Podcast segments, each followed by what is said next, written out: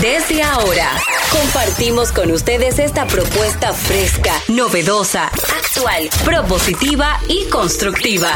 El programa donde la radio y las redes sociales se unen para darte la información más completa y diversa. Bienvenidos al mediodía con Mariotti y compañía. Al mediodía, al mediodía, al mediodía con Mariotti y compañía.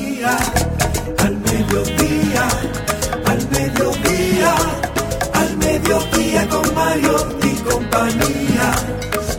Si tú quieres disfrutar de foros alternativos y de twitteros rankeados, este programa es tu amigo.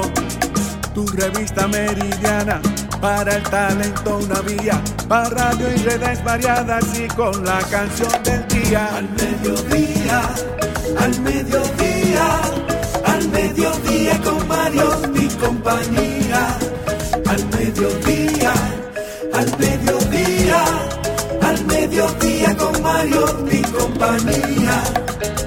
Si tú quieres disfrutar de página para izquierda, en la calle y el hogar, por eso no te lo pierdas.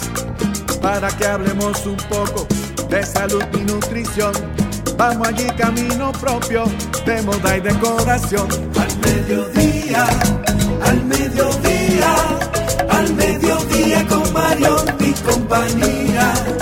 Al mediodía, al mediodía, al mediodía con Mario y compañía para que hablemos aquí de la educación vial. Siete preguntas y un chin, los pioneros y algo más. Para que hablemos de derecho, de inmobiliaria y también de entretenimientos, deportes y la torre de Babel. Al mediodía, al mediodía, al mediodía con Mario y compañía. Hola, mediodía, saludos, mediodía, sean todos bienvenidos al mediodía con Mariotti y compañía, donde ponemos alas a las palabras para llegar hasta ustedes con información sin sufrición y diversidad divertida, el horario más amigable de este horario. Un servidor que les habla, Charlie Mariotti Paz. Feliz, agradecido de estar con todos ustedes, de que nos acompañen en este subprograma hoy jueves 17 de noviembre. Casi, casi estamos en Navidad, señores. Esto se pone bueno. El año cierra, todavía estamos a tiempo para luchar, para perseguir, para lograr esas metas que nos pusimos al principio, sino para lograrlas a plenitud, quizás para empezarlas. ¿Por qué? Porque no hay mejor momento que ahora para empezar a caminar. Y si usted no sabe cómo empezar, cómo llegar a la meta, ponga un pie delante del otro, que lo difícil es comenzar. Jenny Aquino.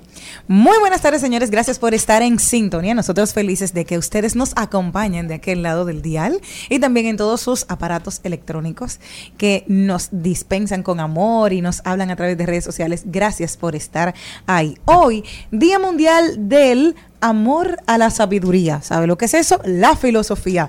Hoy se celebra esto, que ese es su eso es lo que significa amor a la sabiduría, y es uno de los campos más importantes del pensamiento humano, ya que aspira a llegar al sentido mismo de la vida, el estudio de la naturaleza, de la realidad y de la existencia del comportamiento correcto e incorrecto. Hoy también es un día La que llamamos ¿verdad? Sí, hoy Decía Juan Pablo Duarte que la filosofía era la ciencia más noble a la cual las inteligencias avanzadas podían dedicarle su vida, porque trataba de la gente, trataba de la vida, trataba de cómo construir una mejor sociedad. Él, bueno, dice que es la ciencia de las ciencias, porque todo el, ellos pueden meter con cualquier persona de otra rama, pero pocas personas pueden meterse en una discusión filosófica.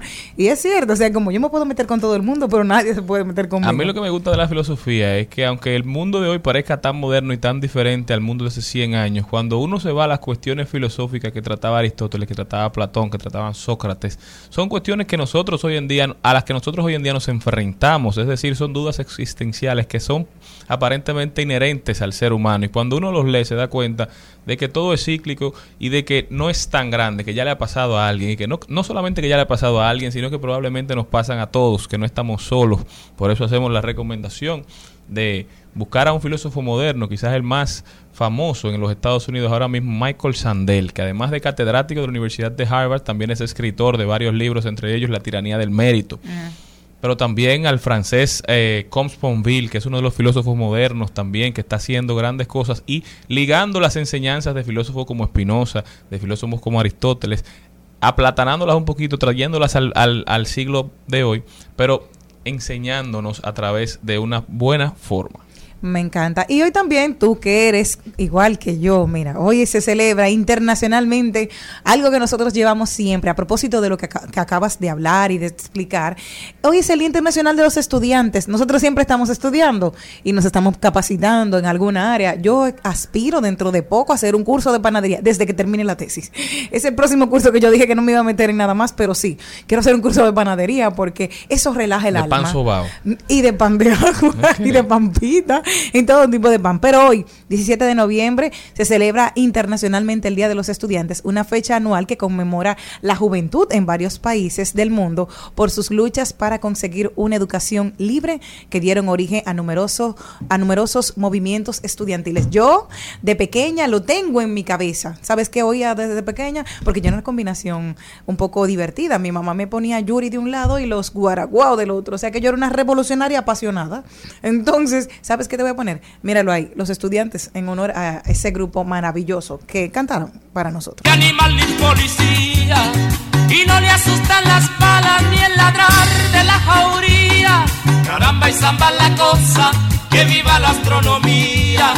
Caramba y zamba la cosa, que viva la astronomía.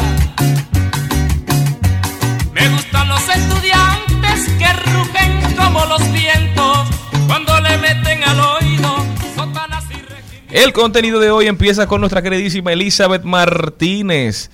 El tema de hoy, ¿son vulnerables las torres para los ladrones? ¿Cómo identificar esas vulnerabilidades que puede tener su torre, su edificio de apartamentos, que le pueda dar cabida a un, a un antisocial a tratar de, de entrar y de hacer daño? Ahí lo dijo Carlos Mariotti con los deportes, rodaremos por el mundo. Erickson Duverger hoy nos da los códigos digitales y nos viene a hablar de Amazon Clinic, cómo Jeff Bezos se quiere quedar ahora con el mundo de la salud. Página para la izquierda, el libro de hoy se llama Ligar es fácil, si sabes cómo. De María Pasión, este libro nos lo trae entre Malena y Jenny aquí. Nos no, parece no, no, que fue escrito por Gaby, ¿verdad? Pero no, no, Cualquier parecido a la realidad es pura coincidencia. También en Trending Topic, las principales tendencias de las redes sociales. Y estará con nosotros un invitado muy especial. Él es cofundador de Jojo y él se llama Guillermo bueno, estará hablando de cómo nuestra microempresa está habilitando a otras y a emprendedores a recibir pagos con tarjeta de crédito. También compartiremos más buenas noticias, hablaremos de tecnología y reflexionaremos desde el alma con Angelita García de Vargas, Salud y Bienestar con la doctora Marlenin Fernández. Hoy viene a tratar el tema de la diabetes. Cada vez son más los dominicanos que se ven afectados por esta enfermedad. Eso y muchísimo más en su programa favorito, Al Mediodía Radio. No se muevan de ahí que ya comenzamos. Al mediodía, al mediodía, al mediodía con Mario compañía.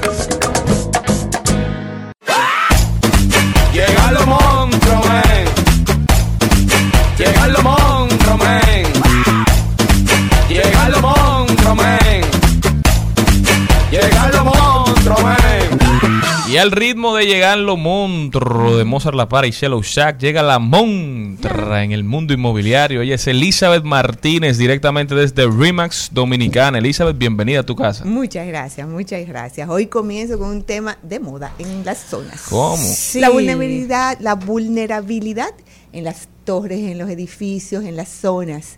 Y traigo específicamente las torres porque date cuenta que las construcciones se ponen de moda van evolucionando en el tiempo. Entonces, en una época aquí se puso de que no se podía poner hierros en ciertos tipos de edificios porque afeaban la fachada. Sí, fue cambiando. Fue cambiando, porque antes tú encontrabas en muchos edificios, en muchos apartamentos clásicos, los hierros tipo pecho paloma. Sí, era la regla. Era la regla. Pero después comenzaron a cambiar para la visualidad, para que se vea bonito. Sí, sí, sí. Y visualmente entonces comenzaron a quitar que es cristales y esos cristales entonces se ven muy lindos de verdad, pero ¿dónde está la seguridad? Con un trapo tú lo rompes. Bueno, más o menos. Entonces, ¿qué es lo que está pasando? Tenemos que comenzar a trabajar porque esos edificios no los vamos a tumbar. ¿Qué se puede hacer? Porque no es que son vulnerables, es que tenemos nosotros que adaptar lo que tenemos hacia lo que viene, hacia las situaciones que se están presentando, hacia cosas que están sucediendo. Elizabeth, hace uno- un tiempo las personas entendían, no, yo no quiero vivir en, un- en una casa normal, o sea, una casa de un nivel, porque no me da seguridad, no me da tranquilidad. Lo mejor es mudarnos para las torres. Y se nos metió eso, ese chive, no, para, para tu seguridad tienes que estar gaviada, lo mejor es estar en una torre. Gaviada. Sí, mi amor, ese mismo, no, porque mi mamá dice que no, que no es gaviada, o sea, tercera, cuarta, quinta planta para tú sentirte segura. Sin embargo, hemos visto en estos días que no, que Eh, no. Mira, eh, eh, la creatividad, ya está el hombre araña, ya está Spider-Man, ya está... Pero eso eran cuentos, Elizabeth. Ahora cada A- a vez son más, ahora cada vez son más los videos Sí, de sí. personas Por- traspasando la seguridad que te da una torre o que tú te entendías que tenías. te Por eso es tan importante este tema de hoy, Sí. que viene a que uno ponga el ojo donde pueden estar esas vulnerabilidades, Sí. porque definitivamente los moradores de Naco están con el grito al grito cielo. al Se dice cielo. que hay una banda que los tiene de relajo. En una- que en llegan a los apartamentos y entran como que son los dueños. Para que Entonces se sienten abandonados, pero yo creo que es momento de tomar las cosas en nuestras propias manos. No necesariamente, no necesariamente actuar en contra, sino preventivamente. Preventivas. Ell- ellos pusieron una mesa, bueno, en el reportaje sí, que sí, hicieron ahí en. SIN, una mesa, una silla y subieron al apartamento. Entonces, ¿cómo prevenir? Mira, no, la, la idea de todo. Fíjate que las nuevas construcciones también ahora lo que están haciendo es que primer piso es lobby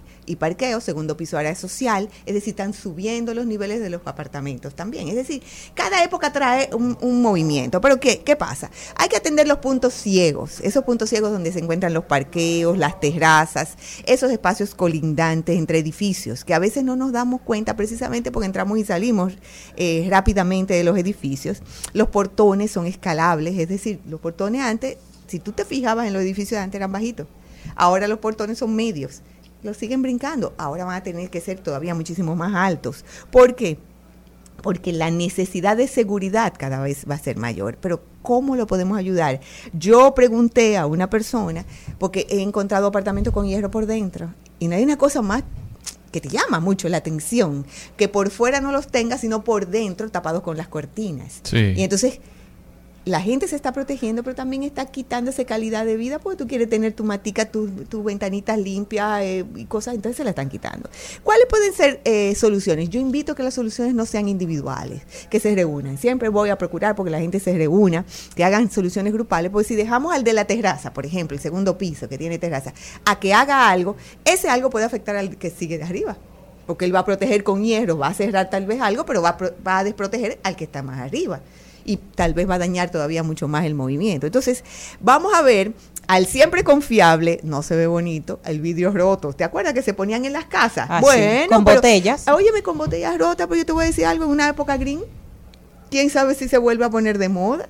¿Por qué? Porque puede ser algo ecológico guardar esos vidrios puestos ahí. No te lo digo ni siquiera de relajo. Así era que se protegían las casas antes y en ciertos sectores todavía se utiliza el vidrio roto. Sí, y hay herreros que te hacen una, una que te hacen como unas pullas. Unas pullas. Y se ponen también, que hacen el mismo trabajo, Sí. pero eso de las Di- botellas... Mírame, Green se ayuda con, con la recolección de tanto vidrio que hay, número uno, y se puede hacer con colores, por formas. O sea, hay Con una cemento. oportunidad. Se Se puede hacer algo y- interesante. Sí, de ser Pero algo se artesanal. sí, puede ser interesante eso. Los cercos eléctricos, vamos a decir que no necesariamente son bonitos, pero puede ser una oportunidad a seguirnos protegiendo. Las cámaras y luces con sensores de movimiento y hay unos movimientos eh, que se por rotura de cristal, unos sensores que también están. Si todavía el edificio no permite, hay unos sensores por, por rotura de cristal que entonces te, te va te da la oportunidad de esa de, de atrapar a la persona que está ahí, esas alarmas con ese sensor de movimiento, que es para tamaños específicos, no es para perrito ni gato, aunque hay animales que son terribles y le van dando de vez en cuando y te, Sí, te sí. despiertan de noche.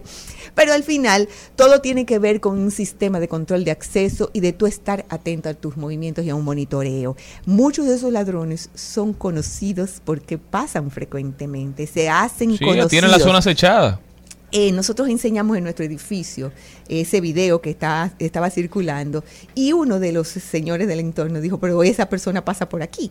¿Quién sabe qué es lo que está haciendo? Está pasando, está mirando y puede estar viendo vulnerabilidad. Se duermen a la una, se despiertan a las tres. Hacen vida por la zona, por lo general en lugares, en zonas que son de residencia y de comercio. Hay personas que o son parqueadores Sí. o tienen algún trabajo, alguna picada por la zona y conocen a los guachimanes, conocen la hora, saben en qué edificio se duerme la gente o también camino a sus casas, Claro. porque aquí estamos todos ligados, manso con cimarrones. Claro. Por ejemplo, en Naco está la yuca. Todo, todo. Y no solamente la yuca. Hay de todo. El- por- o sea, todo en esta ciudad está a menos de 10 minutos en motor cuando sepa. no hay cuando no hay tránsito. Entonces la, la invitación está, hagan una junta de vecinos, reúnanse en este momento, comiencen a buscar y creen comisiones. Siempre creo en una comisión porque hay gente que sabe más que tú de algo. Entonces ya es un momento de comenzar a actuar desde el lugar donde tú vives. Un edificio de cuatro pisos, comiencen a ver cómo pueden aprovecharlo y aprovechen a modernizar algo dentro del mismo edificio porque la tecnología es lo que nos va a ayudar. Ya el, el guachimán se duerme. Tú te lo encuentras durmiendo, entonces no le No, y, cargues y eso toda es la algo, pero eso es algo, Elizabeth, que uno lo ha normalizado, Sí. como que el trabajo del guachimán es dormir. Incluso Sí. tú ves que en algunas casetas le ponen eh, le ponen cajas a las ventanas para que Para no que los no moleste, para que la gente no vea lo que están haciendo Sí. y para que no le dé la luz, Sí. pero también no sé para qué más. Pero uno llega a los edificios y eso ni le molesta, como que lo ha normalizado. Yo creo que es momento de que se le exija más a esas personas porque uno compa- contrata compañías Y, a veces. Y tienes que tener entonces el control de quién es que está ahí adentro. Esa persona también tú tener, como comenzar a tener un sistema de seguridad inteligente que acompañe al edificio. Fíjate que se robaron un guardián, se robó un vehículo de una Sí. persona recientemente. O sea, tienen un conocimiento de ti tan grande que entonces tú también debes de tener ese conocimiento ante esa persona. Entonces volver al adentro, volver a cuidar desde dentro y tú reconocer, caminar tu edificio, saber cuáles son los puntos vulnerables, buscar soluciones que posiblemente van a costar, pero le van a dar calidad por igual al mismo edificio. Todos los, estamos expuestos a, que cualquier cosa de estas nos suceda, pero no podemos dejar que nos pase sin tener la prevención. Tenemos que cuidarnos, tenemos que ver el tipo de edificación, si hay que romper para poner tecnología nueva, porque hay edificios clásicos que necesitan alambres nuevos, una serie de cosas.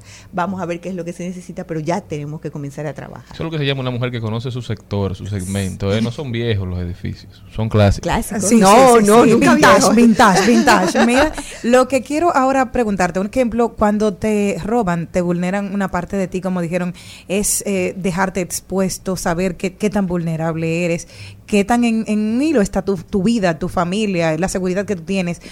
En el caso de la persona que en estos días que vivía en una tercera y que se y que vulnerabilizaron su casa y que los ladrones entraron y que él le hizo creer a su hijo que era un amigo, que estaban jugando y toda Sí. la cosa un ejemplo a esa persona que vive en una tercera, porque me imagino que no tiene, ese- bueno, no sabemos si es solamente un piso solo, pero podría él poner hierros, porque yo sé que él quiere salir de ahí inmediatamente, pero podría ser una solución en lo que se resuelve todo el edificio Todo- para ti. fíjate que los estatutos de condominio te indican si se puede, qué se puede y qué no se puede. Por eso fue que en un momento te prohibieron poner hierros, porque dentro de la fachada, para cuidar la arquitectura, el diseño del arquitecto, se, se prohibía dentro del, doc- del documento escrito. ¿Qué pasa? Ya está pasando otra cosa. No podemos seguir, entonces se tienen que sentar todos los residentes y decir, bueno, mira, si estamos de acuerdo, cuál va a ser el diseño de seguridad que vamos a tener. Y crear un diseño bonito, moderno, aprovechar la situación y que todo el mundo lo ponga. No que uno ponga, porque nos encontramos edificios también que uno pone de una forma y otro pone de otra, y eso daña el edificio. Pónganlo todo, busquen un diseño bonito que le actualice también la fachada, pero que les dé ante todo seguridad, que no dejen que se desaproveche este momento, porque es una gran oportunidad para comenzar a trabajar con eso. Y que el material que, bueno, como yo vengo de casa con hierro de toda la vida, saber que tiene que tener ciertos diseños para evitar que tú tengas la facilidad, porque había personas que parecen de goma Sí. y los atraviesan. Sí, pero ya ahora hay muchas cosas interesantísimas, muy buenas, donde son mucho más gruesos y también le puedes poner eh, eh, alarmas. También por, para que no te los rompan. O sea, hay mucha oportunidad con el vidrio, con las ventanas, pero que no se deje, porque la vulnerabilidad de los tiempos, eh, tú tienes que entrar entonces ahora a la tecnología. No, y definitivamente hay una ola de criminalidad que se ha apoderado de la ciudad. Entonces, en el hogar, que es nuestro lugar seguro, Seguro. debemos tomar las prevenciones del lugar para evitar que suceda algo que vayamos a lamentar, porque ese es el lugar donde habita nuestra familia. Y, y habita una comunidad. Y yo insisto, no hay nadie más cercano que un vecino. Y si ese vecino está protegiéndose, protégete tú también para que se protejan todos. O sea, tiene que haber una comunicación con los colindantes, con el de frente, con el de atrás. No haces nada con tú poner una guardia, una cárcel cerrada y desprotejas a los de lado. Todos tienen que trabajar porque es un trabajo de equipo, creo en la comunidad. Hago el mea culpa también de, de- de esta nueva generación que vivimos más cerca que nunca, porque ahora estamos en un mismo piso, hay a veces hasta cuatro familias, Sí. cinco, seis familias, sin embargo, estamos más divididos que siempre, Sí. porque no hablamos, no convivimos, no, som- no nos sentimos parte Sí. de la comunidad. Entonces creo que es un buen momento para asumir esta situación entre todos. Entre todos. Y eso le puede pasar en, un- en cualquier lado. ¿eh? Eso pasa en el Sancho Sama, eso pasa en Villa Francisca, eso pasa en Naco, eso pasa en Serayé, en Matambre, donde Claro, tú quieras. claro. En todos los sectores. Entonces, yo siento que lo que tenemos que hacer es volver a la comunidad, a, protegernos, a trabajar en equipo, poquito a poco, pero se logra. Muchísimas gracias a Elizabeth Martínez, sumamente importante el mensaje de hoy. Elizabeth, ¿cómo puede la gente continuar esta conversación contigo? En Elizabeth Martínez Rimax Metro estoy para servirles. Muchísimas gracias, no se mueva de ahí que nosotros continuamos. Al mediodía, al mediodía, al mediodía con Mario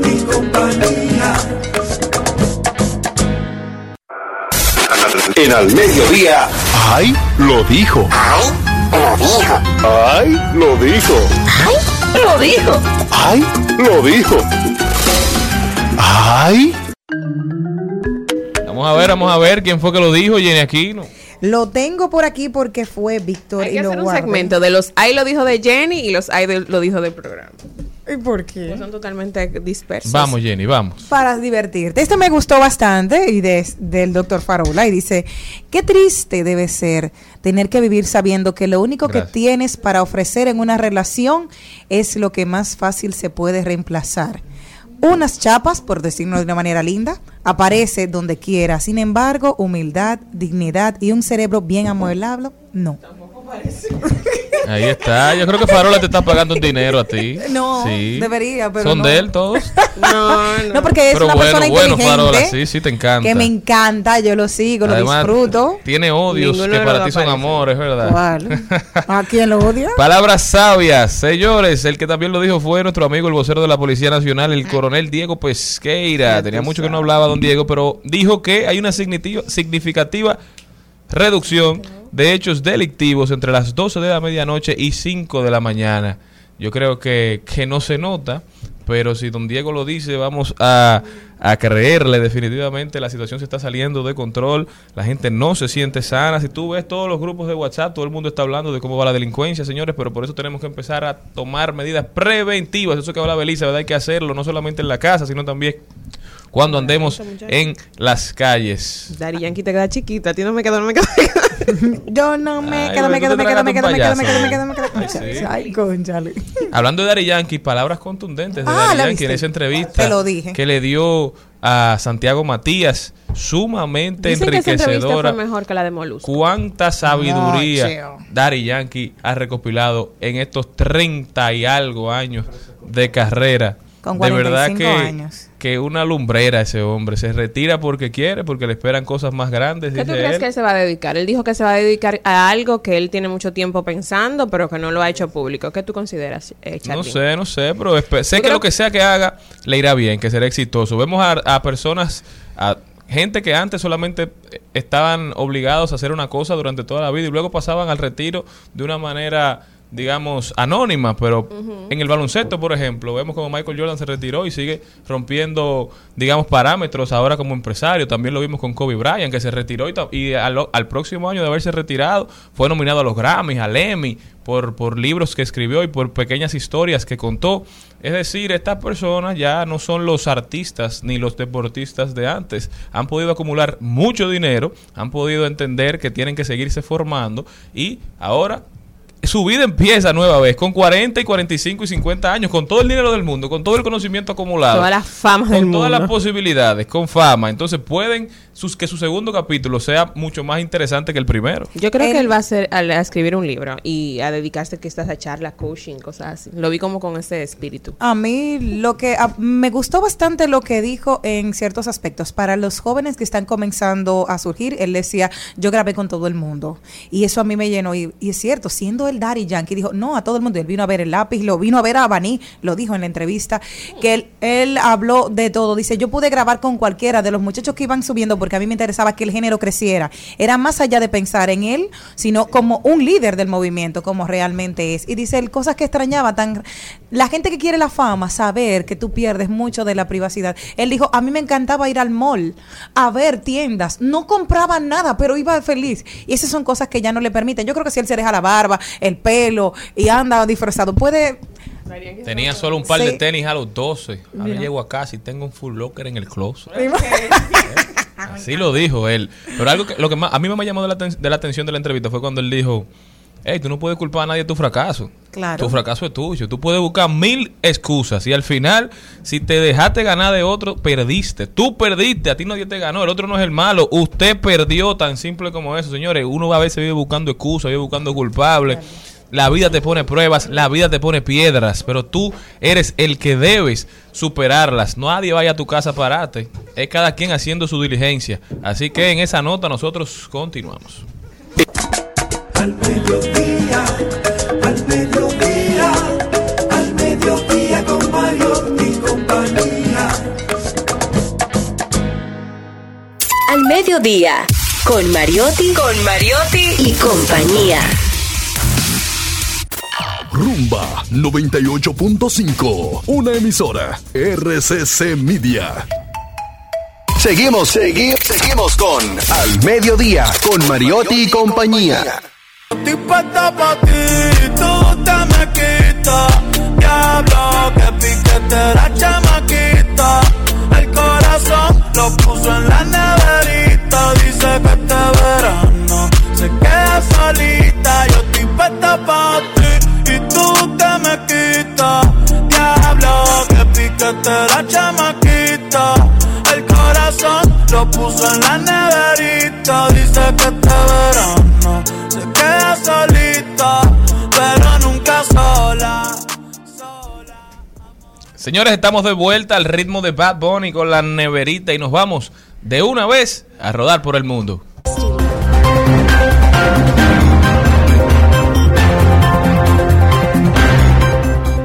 Estábamos oyendo Bad Bunny porque Bad Bunny se convierte en el primer artista latino en ser nominado con su álbum Un Verano Sin Ti a la canción, al mejor álbum del año en los Grammy, no en los Grammy latinos, no, no, en los Grammys. Así que felicidades para el Conejo Malo que sigue rompiendo esquemas y haciendo historia. Yo me voy para California, donde una startup eh, logró que las certificaciones y los permisos para comercializar carne artificial. Se trata de Upside Food, eh, que cultiva células animales para producir carnes sin necesidad de sacrificar animales. Esta startup estadounidense cultiva células animales, como bien dije, para producir carne sin tener que sacrificarlos. Este miércoles recibió luz verde para usar sus métodos de fabricación por parte de la Agencia de Seguridad Alimenticia de los Estados Unidos, la FDA.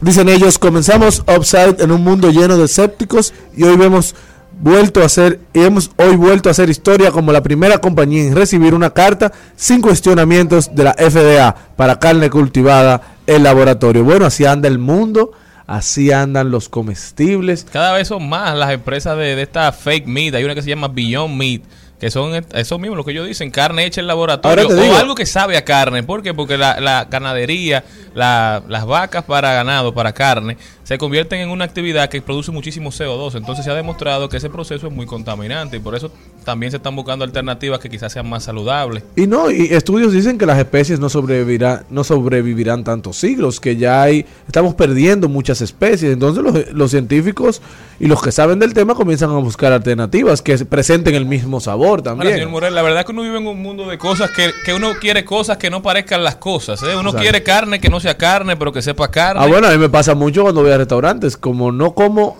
no soy de, de menú tan ampliado, mi paladar, la gente me vive diciendo, prueba eso que sabe a pizza, pero si yo quiero pizza, pido pizza. claro. Con, el que- con algo me pasa, eso va con el conejo. Sabes que yo no como conejo porque a yo tenía un conejo cuando chiquito, entonces tengo un vínculo sentimental con los conejos. Y la gente lo que me dice cuando me quiere convencer de que coma conejo es que sabe, Que sabe a a pollo, pollo, entonces ¿no? como pollo. Pues pollo que es más barato. Claro. Bueno, yo probé el conejo en la casa de mi gran amigo Carlos Ferrera, que espero que nos esté escuchando en este momento. Me voy a Washington porque sí, con todo y conejo.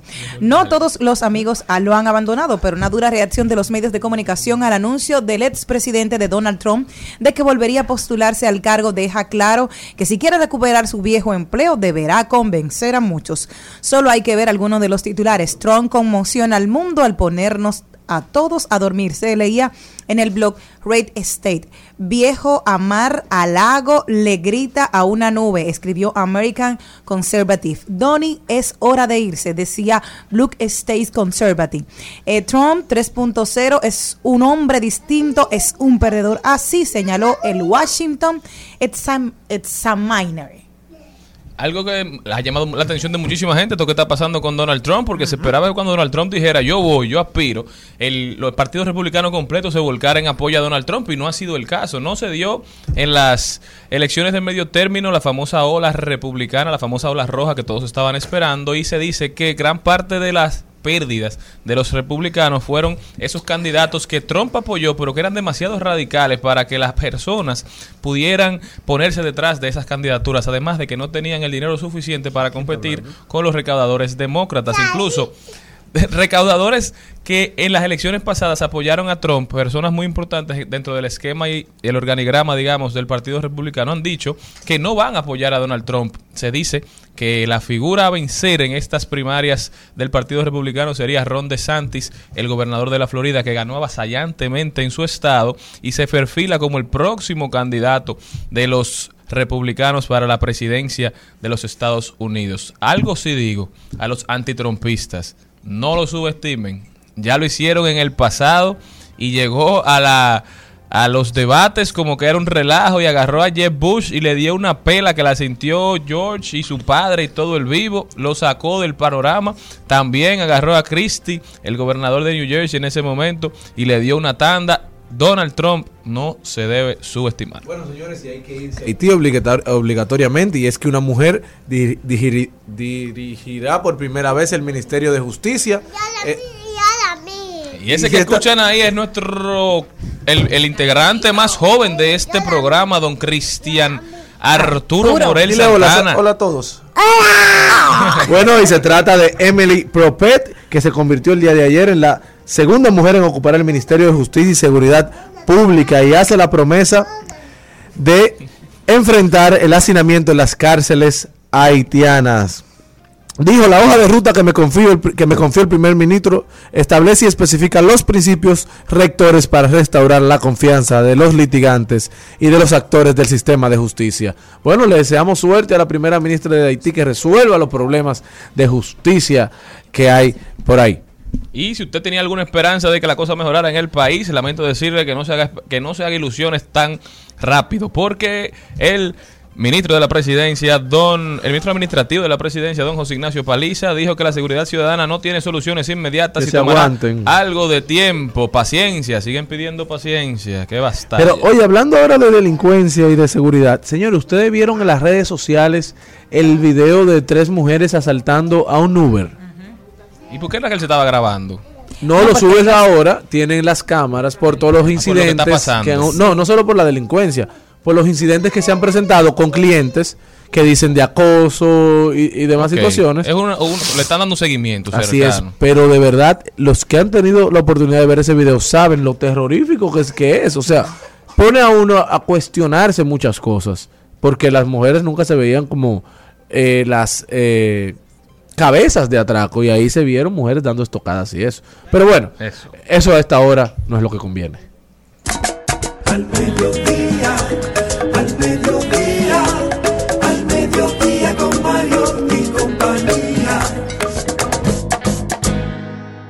En Al Mediodía, con Mariotti y compañía, seguimos con Páginas para la Izquierda.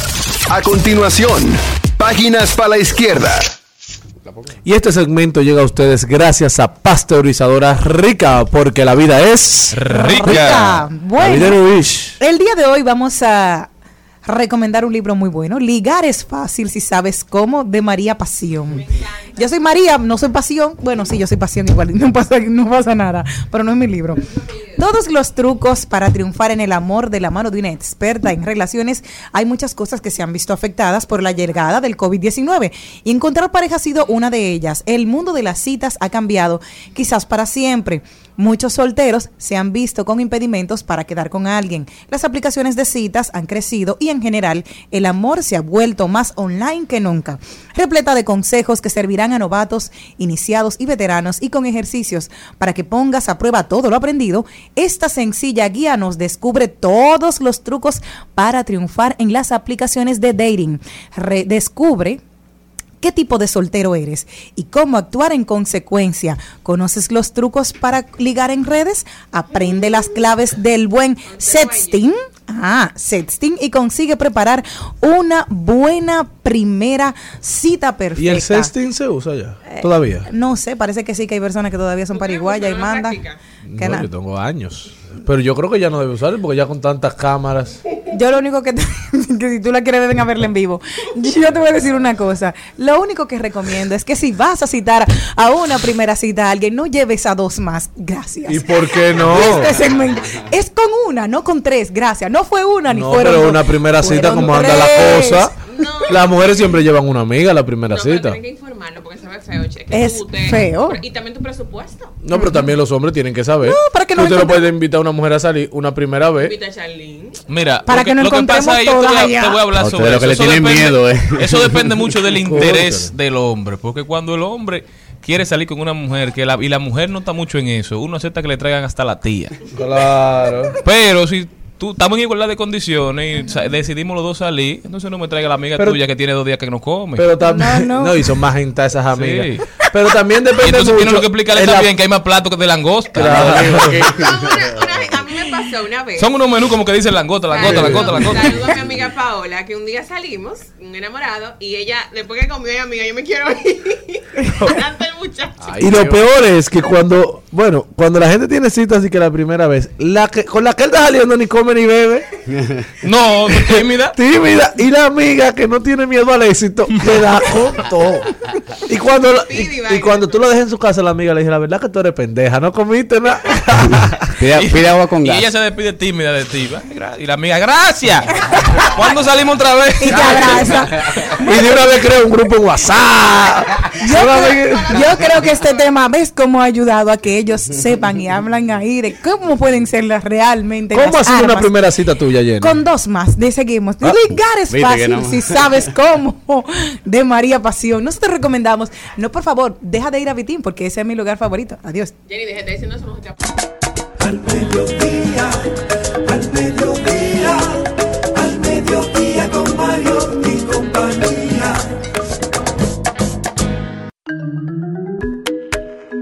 Estamos de vuelta, nos vamos Señores, con los señores. códigos digitales. Erickson Duverger está con nosotros, fanático del ajedrez, ¿eh? fanático de Bobby Fischer. Erickson Duverger. Oye, pero por lo casa. menos te está tirando miedo tengo. Hombre inteligente. Campeonato de Mira la tarea. 1992. Eso fue lo que motivó a Erickson. En ese año nació él. No, más para adelante. Más para adelante. Sí. Cuéntame, Erickson, ¿qué nos 96. tienes para hoy? A ver, esta gente está haciéndose rico desde jóvenes. Un bebé. Como Dari Yankee. Y uno con bien canas sin un peso. Señores, Jeff Bezos sigue dominando eh, todo el tema de los e-commerce. Después de la adquisición de One Medical hace varios meses de 4 mil millones de dólares, era una línea de farmacéuticas. Ahora lanza Amazon Clinic.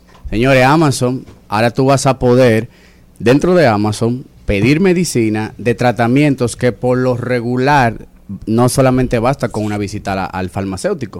O sea, pues tú vas al farmacéutico, vas directamente, tú le puedes, ah, me duele la cabeza, ah, ten esta pastilla. Pero ustedes saben que hay otras cosas que necesitan una, una, una revisión médica. Entonces, Amazon agarró y está creando una base de datos inteligente con muchísimos suplidores de clínicas que pueden dar una asistencia vía internet.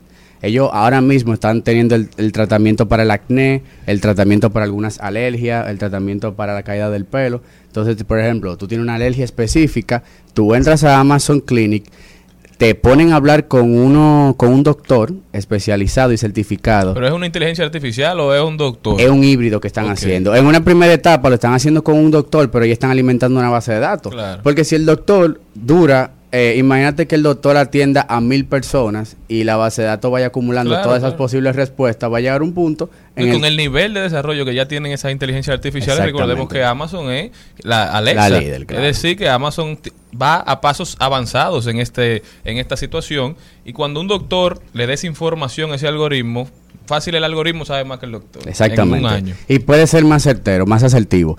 Algo interesante que me lo que me llama la atención con esto es que ellos solamente no se quedaron en el tema de dar la prescripción, sino no, disculpa, de no dar solamente la prescripción, sino el tratamiento. O sea, si tú necesitas, por ejemplo, tú tienes una alergia muy puntual que el medicamento que te van a suministrar necesita que esté filmado y demás por el doctor, también Amazon Clinic te lo va a dar. O sea, el doctor te va a dar tu receta Tu para que te lo receta cubra. completa. en- en- porque eso es en Estados Unidos, pero para que la gente entienda aquí, o sea, te van a dar la receta para que te la cubra el seguro. Exactamente, te va a hacer Todo todo, el proceso de Amazon Clinic. Que por lo regular, recuérdense que estamos hablando en Estados Unidos. La, en, la, en la farmacia, todo lo que venden en la farmacia es tú no necesitas prescripción. Tú Los gringos le dicen over the counter, Over, sobre el exacto, mostrador. sobre el Cuando mostrador. tú llegas como aquí, que tú llegas, me duele la cabeza, dame un Tylenol. Exacto. Ese tipo de producto. Hay algunos aquí que necesitan Exacto. receta, que prescripción. por ejemplo, ya tú no puedes comprar antibióticos ni ese tipo de cosas. No. Tú necesitas una receta Una y receta todo. médica. Pero Amazon lo que dice, mira, la gente ni siquiera se quiere acercar a la farmacia. Yo lo que voy a hacer, entonces ni siquiera se quiere acercar a la farmacia y para ir a una consulta con un especialista, fácilmente te ponen una cita de dos meses. Entonces, en Amazon Clinic, este tipo de tratamiento, tú lo vas a poder hacer dentro de la plataforma, te van a dar un tratamiento durante tres meses, te van a decir qué medicamento te va a tomar, te va a llegar tú a tu casa con una prescripción firmada y todo, y eso también tú lo vas a poder usar para el seguro. Sumamente interesante. Bueno, aquí Amazon se- se, mete. Aquí se está implementando algo parecido y es la ARS Yunen, que tiene ahora toda una plataforma digital de citas, de, de indicaciones, que ya es aceptada por los seguros. A, tra- a raíz de la pandemia, los seguros flexibilizaron un De poco. virtualizar el proceso para hacerlo menos tedioso, porque a veces Pero te puedes consultar por vía un app que ellos tienen. A mí que no sabía eso. Pero el app te permite conectarte con un doctor. Sí, sí, sí. Wow. Súper interesante. Te quería decir, en el caso mío, yo tengo unas crisis al año siempre de aquí amigdalitis. Ujú. O sea, ya es, eh, mo- al menos tres me dan. Entonces ya sé que es recurrente y, no- y la última vez, bueno, una de las últimas peores crisis que me dio me dio en España. Peor. Frío. Y allá me dijo, no, usted tiene que crear los anticuerpos para mi hermana, me duele la garganta. y yo harta. Entonces en un país que no es el mío, que no puedo tener. Tú entiendes que eso también podría, o sea, porque es antibiótico lo que necesito. Y me decían, no, que usted, aquí se bebe, la gente bebía antibiótico para la gripe. A mí no me importa que ustedes lo hayan usado así. Yo no lo uso de una manera Responsa no, pero es que hay gente que de verdad que se mete antibióticos para la gripe, que está incorrecto. Usted no es médico, pero en el caso de que ya tú sabes que tengo una infección, que sé que al año tengo tres crisis, normalmente enero, julio y diciembre, O entonces. sea, que ahí te viene una crisis, aléjateme. No, ya pasó la mía de, de- de ahora. No, claro, Pero este eso- tipo, este tipo de tecnología eh, ayudan bastante a eso. Y hay muchísimos tratamientos. Creo que ellos in- iniciaron con 7 o 8, pero la idea es cerrar el año por lo menos con 15 tratamientos que son de rutina. Es como tú dices, o sea, tengo una alergia, por decirlo estacionaria, son tres veces al año. Es una alergia que quizás no lleva a un gran especialista, sino solamente como un chequeo para verificarte. Ah, porque entonces eso no es como de, de uso continuo. Porque, un ejemplo, yo que tengo hipotiroidismo, todos los días abro los ojos, me bebo una pastilla y vuelvo y sigo durmiendo hasta que me levante. Porque tiene que durar pues, 40 minutos antes de poderme desayunar. ya eso, en los seguros saben que es uso continuo. A mí nadie me pregunta de, de Ah, pero mira qué bien. dónde lo compro, dónde yo voy a comprar. No me preguntan porque ya saben que es una es recurrente, como si tuviera algo de corazón y todo. Las pacientes que somos como yo, podríamos en algún momento comprar en Amazon. Mira, dame las 10 cajas para el año entero. Un ejemplo, me sale ahora más barato. Claro, me De- imagino de que eso, eso, va, eso, eso va bien atado, que hay, hay algo interesante. Esto genera más empleos, porque siempre decimos bueno, que la tecnología quita empleo. Esto genera más empleo porque Amazon lo que está haciendo es tercerizando todos los tratamientos. O sea, no una sola clínica sabe de todos los tratamientos. Entonces, la clínica madura en alergia es la que está siendo suplidora de toda esta información. Está creando una división Una- tecnológica para atender esos casos. Entonces, incluso tú lo puedes ver. Tú puedes ver el listado de quién te está dando el tratamiento. Ah, no, que es la clínica de California. Me imagino que son doctores, no son máquinas. Son Tú doctores. sabes que Amazon se ha caracterizado por ser canal para que terceros puedan suplir Conectar. sus servicios con sus, las personas que,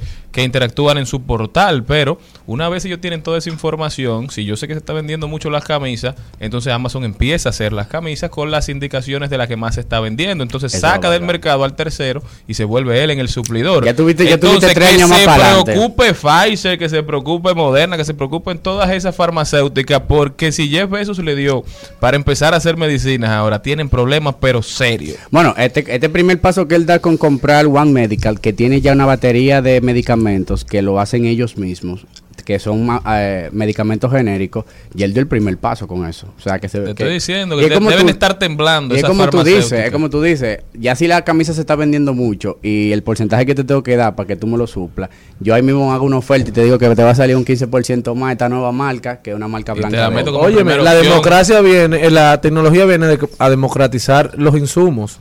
Ya esas grandes farmacéuticas, por ejemplo, que tienen monopolios eh, con medicamentos específicos, eso se va a acabar. Ahora con el acceso de la tecnología, por ejemplo, aquí en tiempo de pandemia solo había un suplidor de un medicamento que en algún momento era de que la cura. No sé si recuerdan. Sí, claro. Y un medicamento que costaba 50 pesos la, tab- la tabletilla, se puso en 11 mil pesos. Oh. Y era un solo, que hoy es senador quien lo trae. Bueno, eso era su empresa. Eso no es un castigo. Oferta-demanda. Oferta-demanda. Pero ya eso, con el acceso a las tecnologías, el rápido, en lo rápido que están los cursos y los tiempos de entrega, ya eso se va a acabar. Ya las grandes necesidades no van a existir. Ahí, ahí el reto está, como dice Sherlyn, de que estas farmacéuticas se preocupen por adentrar este tipo de tecnología para que en vez de ellos ser un tercero de Amazon, ellos directamente, por toda la credibilidad, trayectoria y demás que tienen, puedan seguir siendo competencia en este Y juego. si tú te fijas, ya ni siquiera son los productores, no vivimos en una economía de hacedores, vivimos en una economía de interconexión. Es decir, las empresas más ricas no producen nada ni hacen Nada, simplemente comunican gente y se aprovechan de la data. Son puentes, no tiene son una casa. Eh, Uber no tiene Facebook, taxi. Facebook no tiene nada tampoco, Uber no tiene taxi, lo que siempre dicen. Estas empresas no tienen nada. Amazon no producía nada, simplemente vendía libros, o sea, ponía cosas en su portal para que la gente llegara a ellas, pero Es ahora así. se ha convertido en productor de muchísimos servicios y de muchísimos productos. Es así. No, yo entiendo que este tema de la inteligencia artificial y de la asistencia eh, es un tema que como siempre lo traigo a la mesa, porque aquí mismo muchos emprendimientos locales, temas farmacéuticos que han tenido mucha innovación, deben de estar siempre on track con este tipo de cosas, porque hoy Amazon está solamente en Estados Unidos, pero cuando él tenga también una batería de personas que pueden generar este tipo de tratamiento para toda Latinoamérica, eso solamente darle un clic y expandir. Señores, la verdad que eso que decía Charlie y tú, Edison, me pone a pensar que los grandes emprendimientos se dan porque los que producen no se ponen de acuerdo. Sí. Porque, por ejemplo, las grandes cadenas de, Sí, de porque Amazon es una asociación. Claro, las grandes cadenas de alimentos, si se hubiesen sentado, no existiera Uber. Exacto. Vamos a crear una aplicación donde el que quiera pedir, Hugo. Lo pero que sean de ellos. Así o sea, es. que el- Casita de aquí, Claro, se claro. unido. En Colombia pasó y ahí como que pudieron frenar un poquito a Uber, pero lo que tú dices, al final es un tema de asociación. Y de, creo de sentido de y de comunidad, de, diálogo. entender, y que lo decía también en la entrevista que estábamos viendo ahorita de, de Daddy Yankee, que decía, tú tienes que entender a veces que tu competidor no es necesariamente tu enemigo, y a veces el que es tu enemigo no es tu competencia.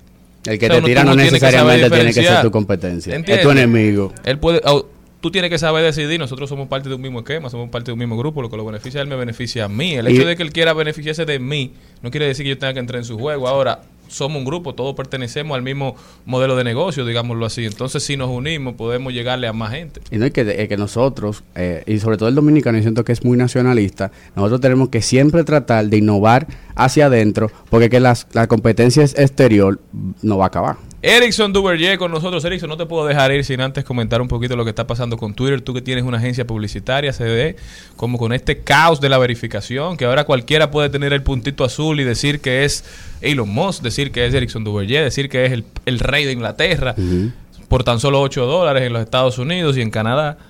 ¿El Muchas qué? marcas se están retirando de Twitter. porque ya la dicen- gente puede tener la flechita. Sí, es por una burla, es una burla. ¿Y por qué Twitter, no lo tengo? Twitter Blue, eso solamente está disponible en Estados Unidos, Canadá y creo no que, en otro líder. país. Yo hasta viajo para ponérmela. Entonces, Elon puso Bueno, la nosotros, posibilidad. nosotros acabamos de perder un servicio ya con eso.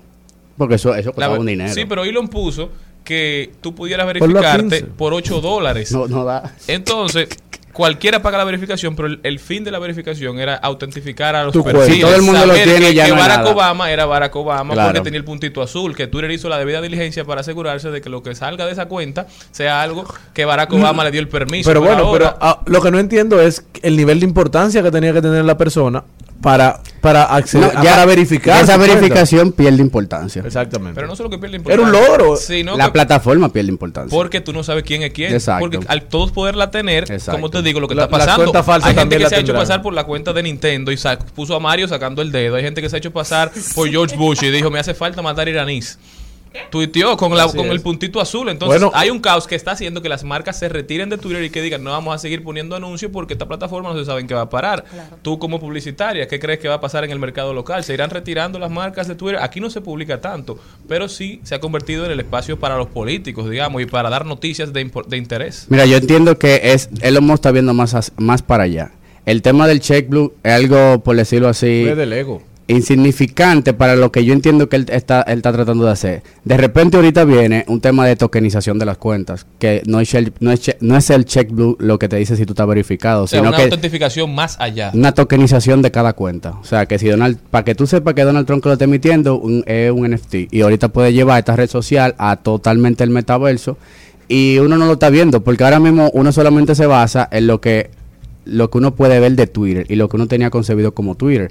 Pero créeme que él no la compra sencillamente para recibir y que el profit que genera Twitter. O sea, es para hacer un cambio que sobre todo es una, una red social que se ha caracterizado siempre por tener a los principales líderes hablando en este, en este tipo de comunidad. Siento que es un tema más, hacia- más para allá del tema de tokenización, de NFT, de metaverso, de un nuevo tipo de comunicación, más que un, un simple checkbook. Porque es lo que se está haciendo burlando. Es como que Claro. todo el mundo quiere tener la verificación, Vamos, pagamos 8 dale. dólares ya. Y todo el mundo va a tener su checkbook. O sea que... Y la gente lo va a pagar. Pero Twitter... Eh, Twitter Twitter es como un perreo. En, en Ah, Twitter, eh, el, bueno, que te- el que estaba verificado, eso era de que, que yo soy más. Yo soy más Era motivo tú. de celebración. Ahora, la gente Mike- pagaba hasta mil dólares por verificarse. cuesta, más de buscaste un 1500 dinerito por tú ahí. con eso, ¿eh? ¿Eh? Se, te, se te acabó el negocio. Yo creo que vamos a tener que innovar en otras cosas. Erickson Duverger con nosotros. Erickson, ¿cómo puede la gente continuar en conversación contigo? Arroba Erickson Duverger en todas las redes sociales. Dale mente podcast, ¿eh? Pero este, es el- este es el mejor influencer que yo tengo. ahí está. Si quieren saber de Balaguer, de Porfirio Rubiroso, tú tienes que cambiar tu modelo de éxito. y tú, y tú no tratas de copiarlo. Pero tú eres diferente. A mí tú no me mientes. Si estás fría, baby, conmigo te pones caliente. A esta chica no te hagas si te gusta el delincuente. Y es que en la calle le da duro,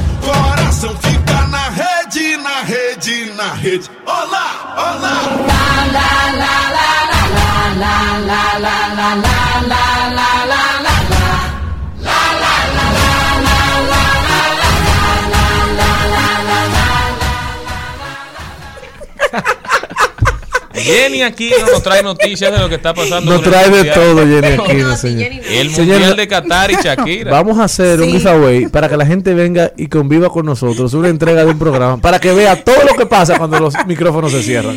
Sí, porque Yo creo usted- que sí. Bueno, ustedes aprobar. dos son dos Por- provocadores, con Malena son tres, entonces por eso yo empiezo a No, reírme. apoyo siempre en todo. Sí, gracias. Eh, les cuento que empieza el, el Mundial, bueno, empieza Mundial Qat- Qatar 2022 este domingo de 20 de noviembre y estará hasta el 18 de diciembre. ¿Qué pasa? Se estuvo rumorando de que Shakira sería quien eh, habría ido a aperturar también este torneo de fútbol. ¿Qué pasa? Ella ha estado en los últimos cinco, seis, más o menos. Este sería, creo que el sexto o séptimo que ella estaría allá en la Copa Mundial. ¿Qué pasó? Que dijo que no.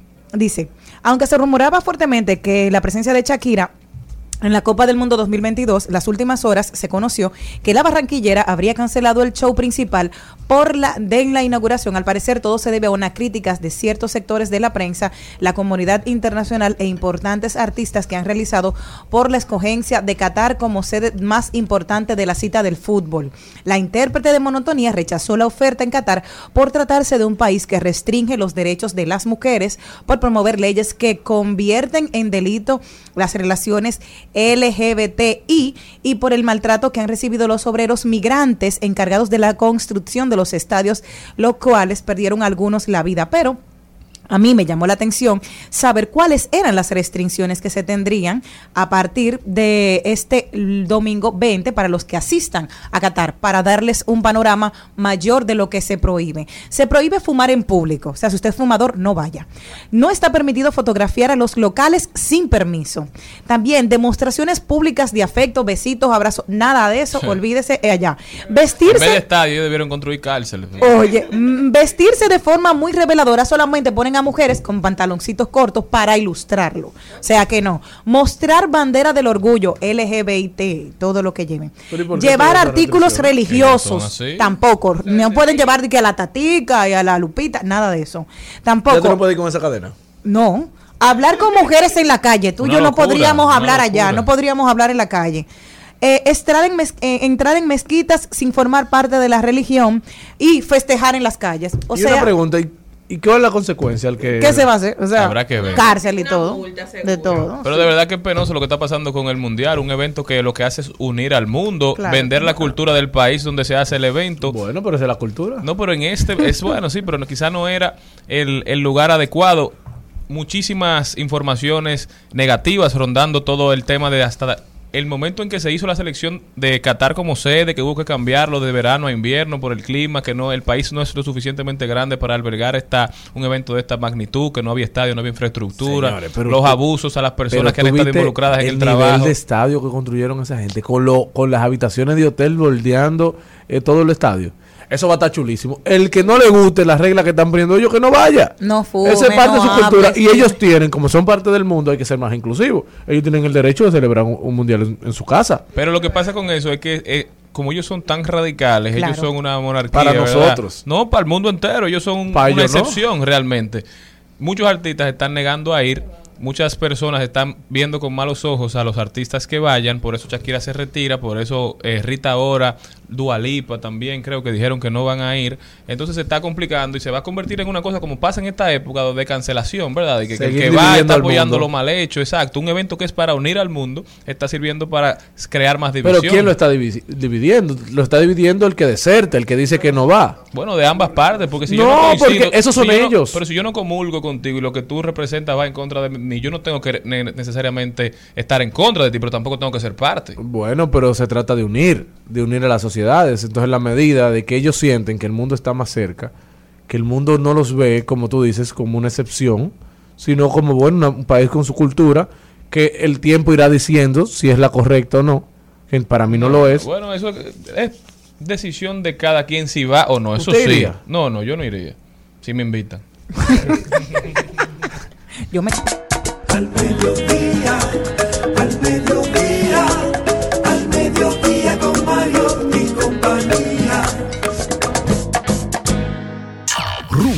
98.5. Una emisora. RCC Media. Seguimos, seguimos, seguimos con Al Mediodía con Mariotti y compañía. Trending, Topics. Al Mediodía con Mariotti y compañía. Presentamos Trending Topics. Estamos de vuelta, mi gente. Muchísimas gracias por continuar con nosotros en Al Mediodía Radio. Vamos a ver cuáles son las principales tendencias en las redes Bueno, sociales. Hay una tendencia muy alegre que es la condesa que pudo recuperar su vehículo. Gracias a Dios. Gracias a Dios. Agradeció a las autoridades eh, que se portaron muy bien, una rápida respuesta. Y se trató de que el seguridad de la, del edificio donde vive eh, parece que tenía acceso a las llaves de su vehículo y salió en él sin previa autorización y fue encontrado eh, borracho, eh, alcoholizado Loco. eh, y durmiendo en el vehículo. O sea, La que él se le una vuelta, fue. él no se la estaba robando. Un préstamo. Sí. Hay que ver los niveles de confianza que tenía él para tener acceso a la llave también. Mira, me siento muy alegre de que apareció el vehículo de la condesa, porque cuando vi la noticia de que se la robó una persona de confianza, me dio mucha pena. Pero Me pone a uno en un estado de alerta también. Claro, y más con todo lo que está pasando. ¿Cuántos followers tiene la condesa para yo saber cuánto hay que tener para que tus cosas aparezcan? Líder. Pero ocurre que a usted no le roben nada. Con estos, con estos dos mil que, digo, mil y pico que yo tengo, yo creo que lo mío se pierde para siempre. Esa que tú subiste. Es así que voy subiendo. Jenny. No, pero un abrazo a la condesa desde aquí y estamos felices de que se haya resuelto su caso. Y hay otra tendencia sumamente feliz y es que Disney ha confirmado la tercera entrega del Diario de una Princesa 3. Ya lo habían hablado, que lo había dicho Anne Hathaway, que había dicho que sí, que todo el elenco estaba precisamente dispuesto a participar, pero ya lo ha confirmado Disney y esta versión viene 18 años después. Increíble. Después de la última. Esa señora yo tenía casi 12 cuando empezó, no, un poquito más, 22. 18 años, realmente, ha pasado 18 años. Y tenía 22 cuando comenzó la primera de de una Princesa 2. pues estamos totalmente, todos muy felices de que vuelve Mía Termópolis. Así que felicidades a todo el elenco y que los fans de la película como yo estaremos disfrutando de esta tercera entrega. Señores, y tal cual buitre sobre un cadáver, los hackers han hecho fiesta con el dinero, con el botín que estaba en el, en el, digamos, en el programa de intercambio de criptomonedas FTX que quebró en estos días, pero los hackers se han hecho con más de 600 millones de dólares en criptoactivos que estaban en las billeteras digitales. Señores, esto está fuera de control, una criminalidad, un, un abuso. Finalmente, lo más sorprendente es que los Miami Heat no van a estar jugando en la arena FTX por mucho más tiempo porque perdieron los derechos de tener el nombre de la, del estadio donde juega el Miami Heat. Pero más de 600 millones de criptoactivos han sido robados por hackers desde que la empresa se reportó en bancarrota. Otra piedra en el zapato de los criptocreyentes, la seguridad, la inseguridad de donde se guarda la moneda. Bueno, también otra tendencia es Onguituá. Y es porque fue citado por la Fiscalía del Distrito Nacional para testificar por el hecho, por el accidente. La verdad, cuánta incoherencia de parte de las autoridades. Lo descargan, ahora lo llaman de nuevo. Esas son las redes que están investigando. La investigación la han hecho las redes. La, la pareja sentimental de él dio unas declaraciones de que... Bueno, ex. Bueno, en ese momento era su pareja porque andaba con él. Di- dio unas declaraciones de que él andaba manejando. Pero yo creo que las investigaciones, y más cuando hay vidas humanas que se pierden, Investigado bien. Cuando hay vidas humanas, tú no puedes estar como que es un chisme de un barrio. O sea, eh, tenemos una policía que tiene la obligación de investigar correctamente, no descargar, agarrar, porque también entonces la justicia se vuelve un relajo mediático. Pierde fuerza ante los ojos de la sociedad. Es decir, o sea, tú lo dijiste cuando lo entrevistaron. Llegó, lo citaron, 15 minutos duró y salió haciendo opa. Atrás de Diego Pesquera. ¿Qué es lo que ahora, para la la señ- la- el- la- lo que hace Rochi. Esto no es. No, no, cuando hacen como que sacan el pechito, salió pa- pa- parando el pecho. Y entonces, dos semanas, tres semanas después, vuelven a citarlo, a llamarlo. Así, ¿no? Eh, otra tendencia, señores, increíble, aunque ustedes no lo crean, es Meirenbow, espérate, Meirenbow Rocha. Tiene 37 años y es una mujer que se casó con un muñeco de trapo. Tuvieron ahí. Yo no me he casado porque yo no he querido, señores, porque mira, convió- cogió un muñeco de trapo, tamaño natural, que ella lo quería, feliz. Dijo que tuvo, que ella está muy involucrada. Tu en el mamá te lo proceso. cose, Jenny, a ti. Me lo teje. Eh, sí, estuvo muy involucrada en el proceso. Él tuvo una infidelidad. Ahora quiero saber yo que esta infidelidad con qué fue, si fue con una muñeca de plástico o fue con una muñeca de trapo también. Finalmente, todo es una de las tendencias. Todo en No, TikTok eso debe ser una amiga de ella que fue a su casa. No, no, no, no, es brasileña. Es envidiosa. Brasileña, pues todo se ha eh, resuelto entre este matrimonio que había tenido su crisis y gracias a Dios tuvieron a Marcelo, se llama el papá, Marceliño tienen ahora, ella bras- de Brasil y a través de TikTok. En, ¿Tiene un palabra- muñequito? en palabras ¿Tú no de, viste, de negro? nuestro amigo Luca, colaborador aquí en RCC Media, solo que se llama un trapo de hombre. En Medellín, ya tú sabes cómo es esto. Tú nada más haces que me enreda un poco más. No me ronques que yo sé lo que tú das. Y dale matar la curiosidad una vez más. Es que tú nada más haces que me enreda un poco más. No me ronques que yo sé lo que tú das. Y dale matar la curiosidad una vez más. yeah. Me tienes pegado con tu vista. A ti no hay quien te resista. Eres la top en mi lista. En mi certamen tú eres mi finalista. En al mediodía es bueno recibir buenas noticias. Es bueno recibir buenas noticias con Mariotti y compañía. Estamos de vuelta, señores, y tenemos muy buenas noticias. Tenemos que científicos crearon sangre en un laboratorio para no depender totalmente de la donación y ya están aprobando y probando transfusiones. Según la revista Playground, nos indica que en un estudio clínico inédito, voluntarios están recibiendo transfusiones de sangre creada en laboratorio. Las pruebas son conducidas por varios equipos en Reino Unido. Inicialmente, están inyectando pequeñas cantidades de sangre falsa para estudiar cómo es recibida la sustancia por los pacientes. La intención, dicen los médicos, es encontrar un medio seguro para proveer sangre de laboratorio a grupos sanguíneos raros de forma que no se dependa totalmente de las donaciones. De acuerdo con la profesora Ashley Toy de la Universidad de Bristol, algunos grupos sanguíneos son tan raros que pueden haber apenas 10 personas en el país que sean compatibles con el paciente receptor. La sangre es producida en laboratorio, se crea a partir de una donación normal de sangre en la que se re- recolectan las células madres y se multiplican para luego convertirse en glóbulos rojos rojos. Sumamente interesante esto que viene pasando, y más en el país, donde cada vez que se necesita sangre, se arma una campaña nacional para recolectar, para ver si hay donantes. Yo creo que nosotros tenemos que dar pasos agigantados para establecer un banco nacional de sangre que de verdad pueda suplir la demanda. Señores, otra buena noticia es que ayer se celebró la primera feria de empleos en el metaverso, una propuesta del ITLA de mi amigo que se encuentra dirigiendo ahora en estos momentos eh, el ITLA, mi amigo Omar Méndez. Más de 6.950 puestos de empleo eh, divididos entre 654 empresas. Señores, es un paso histórico para la República Dominicana, contó con la presencia del presidente de la República y la gente pudo aprovechar en su primer día esta feria de empleos y dice que y dice dijo el presidente Luis Abinader que esto significa eh, que es un salto de avance y que la República Dominicana está a la vanguardia con este proyecto desarrollado por ITLA eh, eh, tenemos una plataforma para que en el futuro montar otras ferias, reuniones y adquisiciones de bienes y servicios por el metaverso. Señor, investigue lo que está pasando con eso para que, como dijo nuestro amigo Darían Vargas ayer, no nos quedemos obsoletos y sigamos siendo necesarios. Al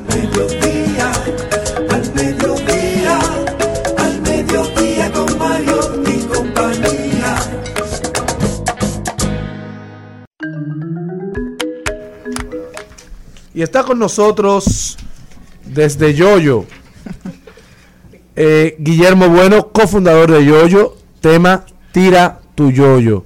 Eh, ustedes tratan eh, todo el tema de habilitar microempresas y emprendedores a recibir pagos con tarjeta de crédito. Háblanos de esto. A mí me interesa de manera personal todo este tema en un mundo que ya te exige inmediatez, que la gente no quiere complicarse. ¿En qué consiste Yoyo?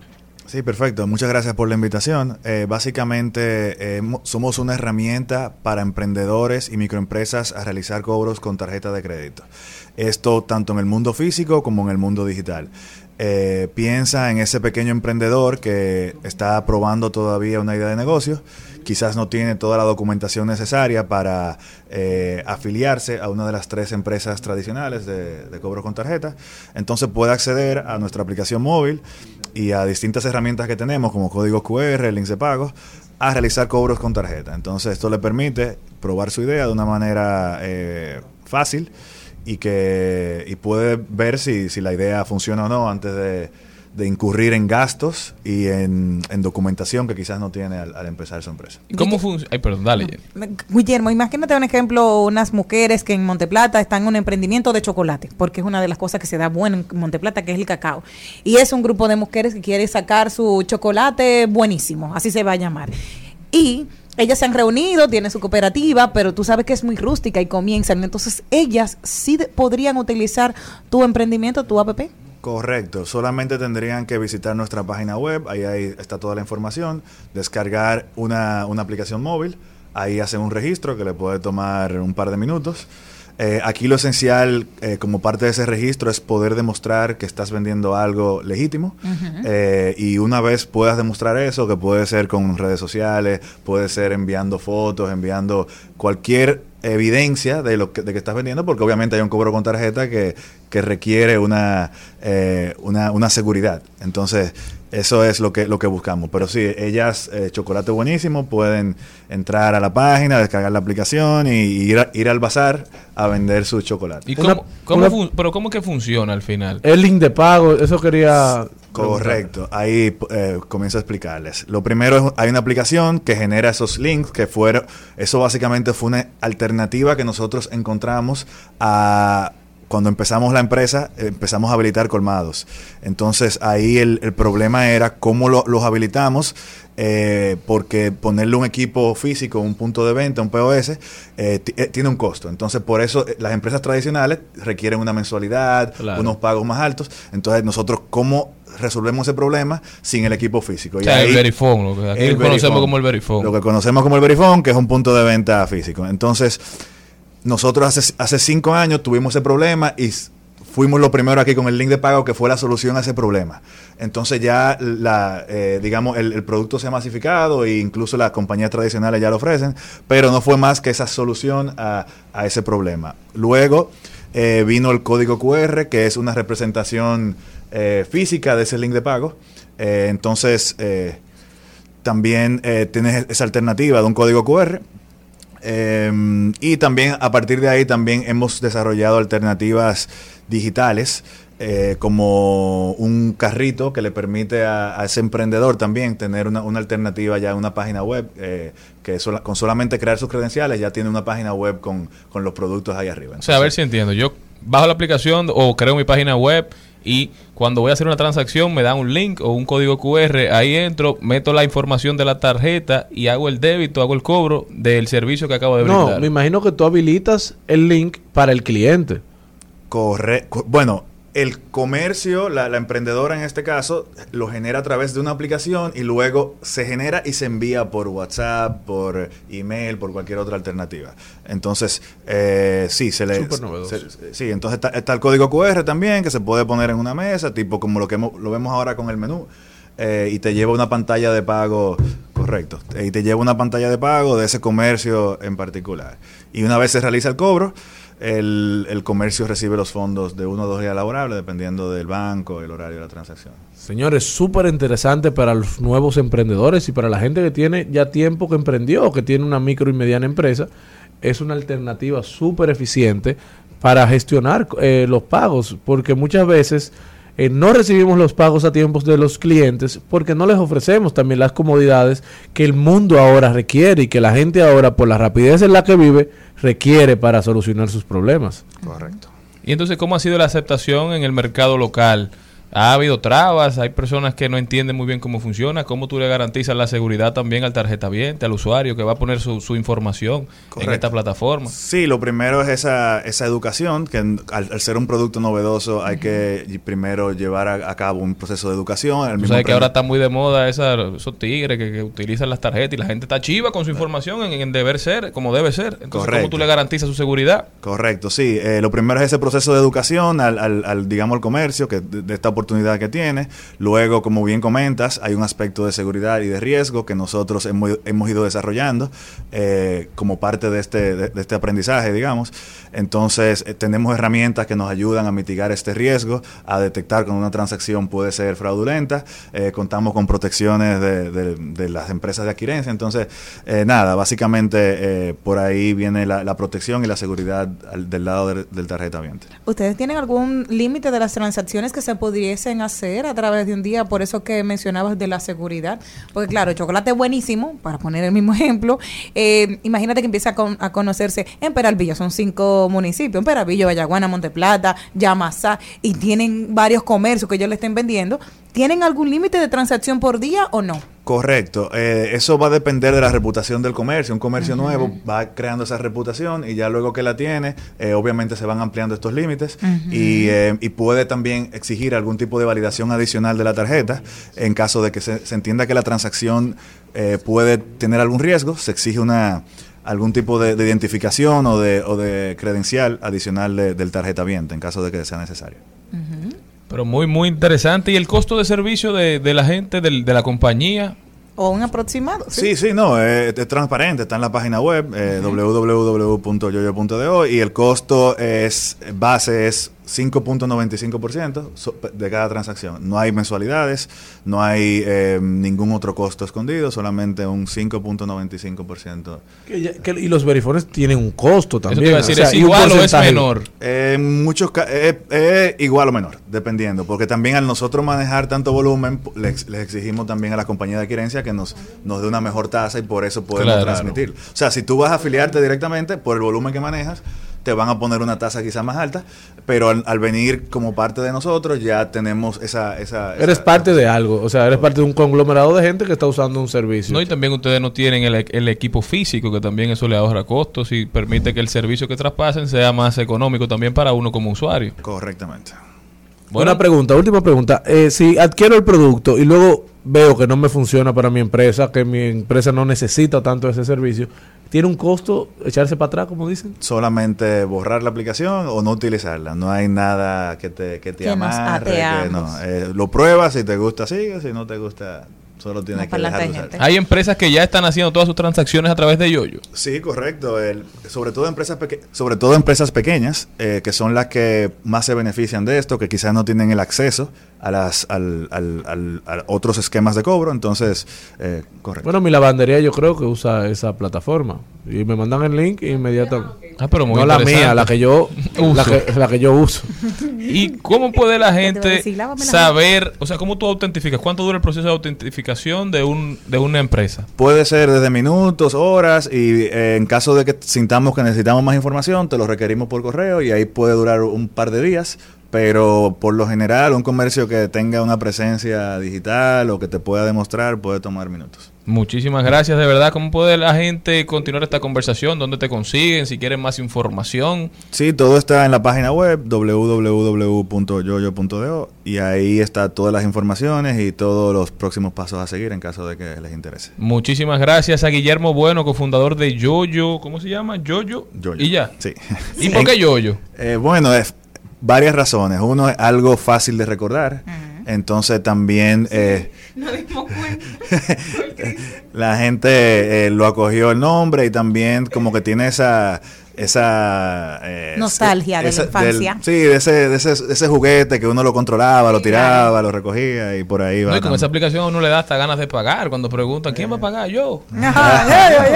Y, y una página web ¿eh? súper accesible, súper súper cómoda, súper amigable. Sí, en Instagram también pueden ver testimonios, eh, arroba tira tu yoyo y por ahí pueden eh, ver más. Señores, ya ustedes saben, si tienes una micro o pequeña empresa, mediana empresa, Yoyo es tu plataforma por excelencia, la plataforma donde puedes ser, es la plataforma intermediaria entre tu negocio y el cliente para hacer de tus cobros una, una cosa bien sencilla. Señores, los tiempos, los, en tiempos de rapidez, medidas rápidas. Yoyo, señores. que una canción.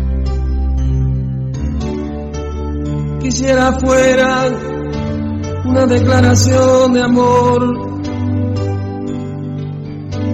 romántica sin reparar en Qué grande, Pablo. Milanés. Pablo Milanés, desde aquí oramos por su salud y pronta recuperación. Momentos en que las redes sociales hacen anuncio de que había fallecido. Gracias a Dios que no, que es una, una fake news. Y su hija salió eh, en su defensa o en una nota aclaratoria defendiendo la vida de su padre y dijo, creo que debo aclarar en nombre de la familia que mi padre sigue con nosotros y vivo. Gracias al universo generoso, agradecidos estamos a los que de verdad se han preocupado por su estado de salud. Fuerza. Esperemos que nos quede Pablo por mucho más tiempo. Y nunca mueren, creo que nunca mueren. No, no. Pero que quede su, su, su- no, no, no, su, su vida, que, que todavía siga con vida. Señores, algo muy interesante que está pasando desde el fin de semana pasado es que en una entrevista, el miembro del Consejo de Administración de los Leones del Escogido, José Miguel Bonetti Dubrey, afirmó que si el equipo queda descalificado en la serie regular del torneo de- del béisbol otoño-invernal dominicano, eso significa ganancia económica, que si el equipo pasa el round robin, Se volvió los tendencia. empiezan a perder dinero. Y la gente ha malinterpretado esto diciendo que entonces eso explica la mala temporada que está teniendo el escogido. Yo creo que eso es una señal clara de Es desconocimiento. viendo lo positivo ante, ante la pérdida, No, señores. Señores, el, el- el grupo económico del cual es parte José Miguel Bonetti Dubrel tiene ya, yo creo que son 12 años gerenciando el escogido. Y los escogidistas no pueden negar que le han devuelto la- la- el gusto, el placer a ser Ah, escogidista. no, claro. Le han dado campeonatos, le han dado años de victorias. Y de 12 años que tienen gerenciando el equipo, en 10 de ellos han llegado al round robin. Solamente 12 han quedado Y fuera. este era el que había que ahorrar. No, es un, él lo dijo eso como un comentario. ¿Por qué que tú no puedes creer? ¿Quiénes son los, los accionistas de ese grupo? Pero una pregunta, yo no soy el gran experto en deportes. No. Cuando se llega al round robin, ¿no se comienza desde cero? Es otra dinámica, pero él está hablando en términos No, económicos. no, no, no, no, pero es una pregunta que te estoy haciendo.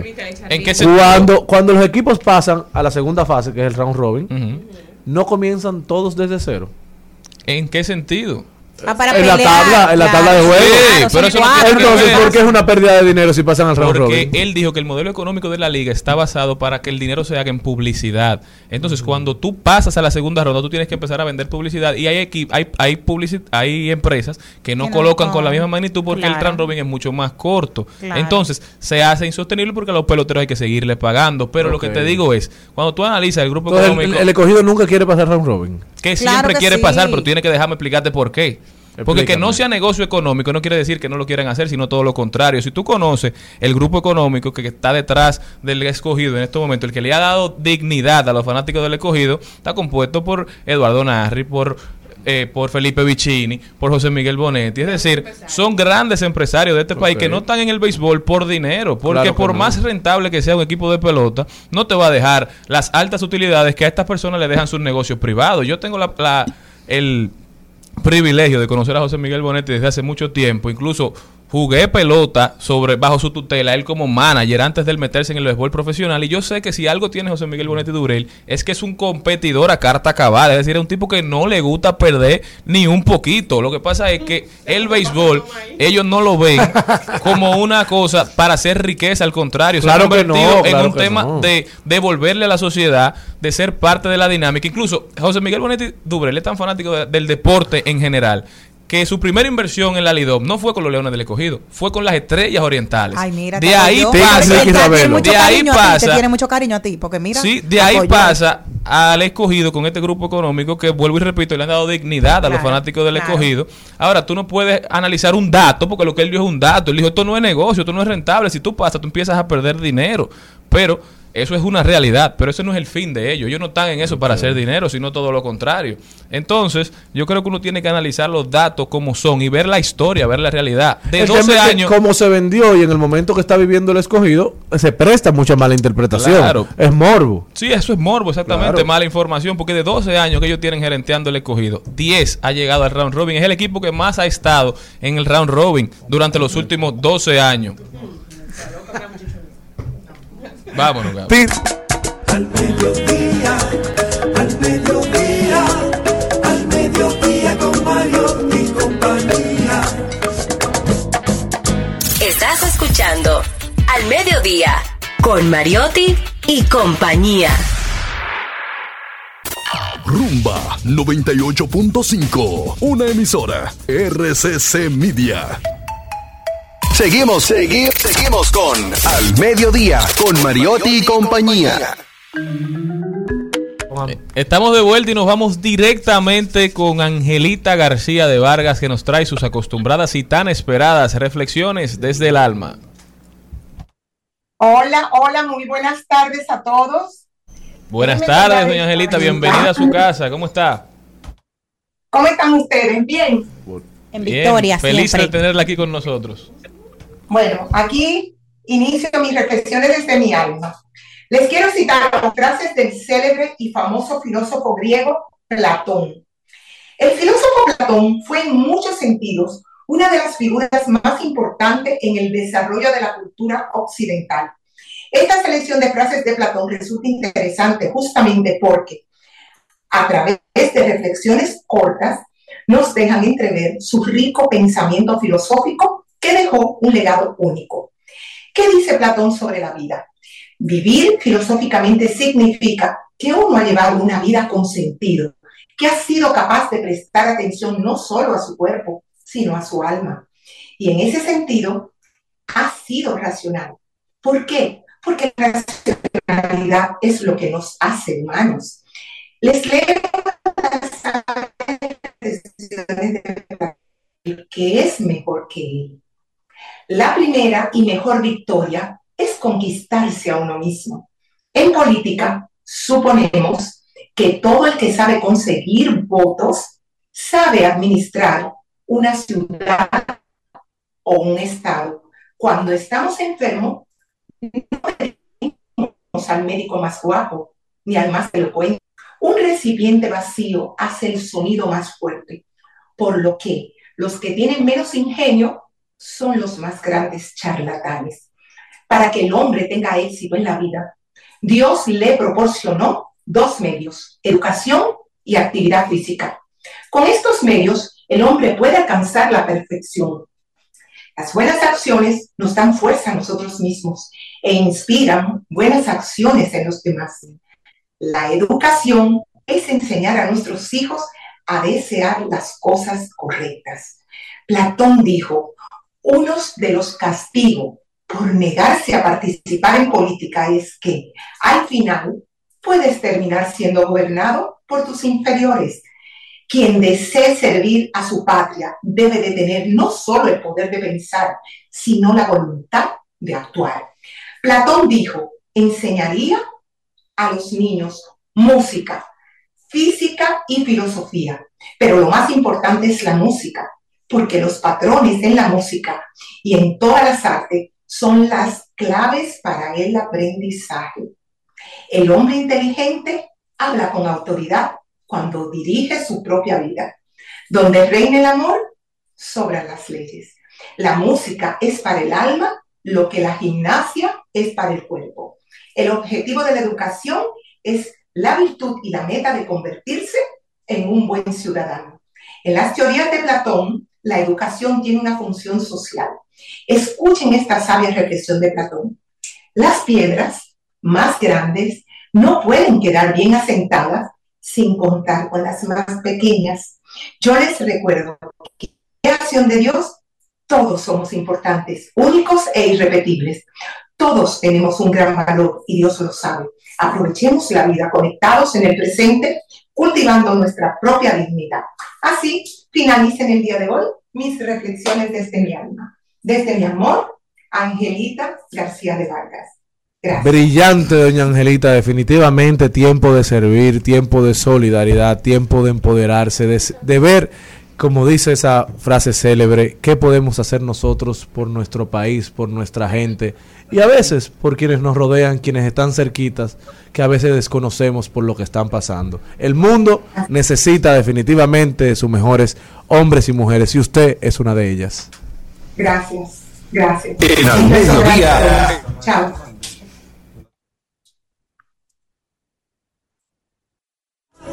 Al mediodía con Mario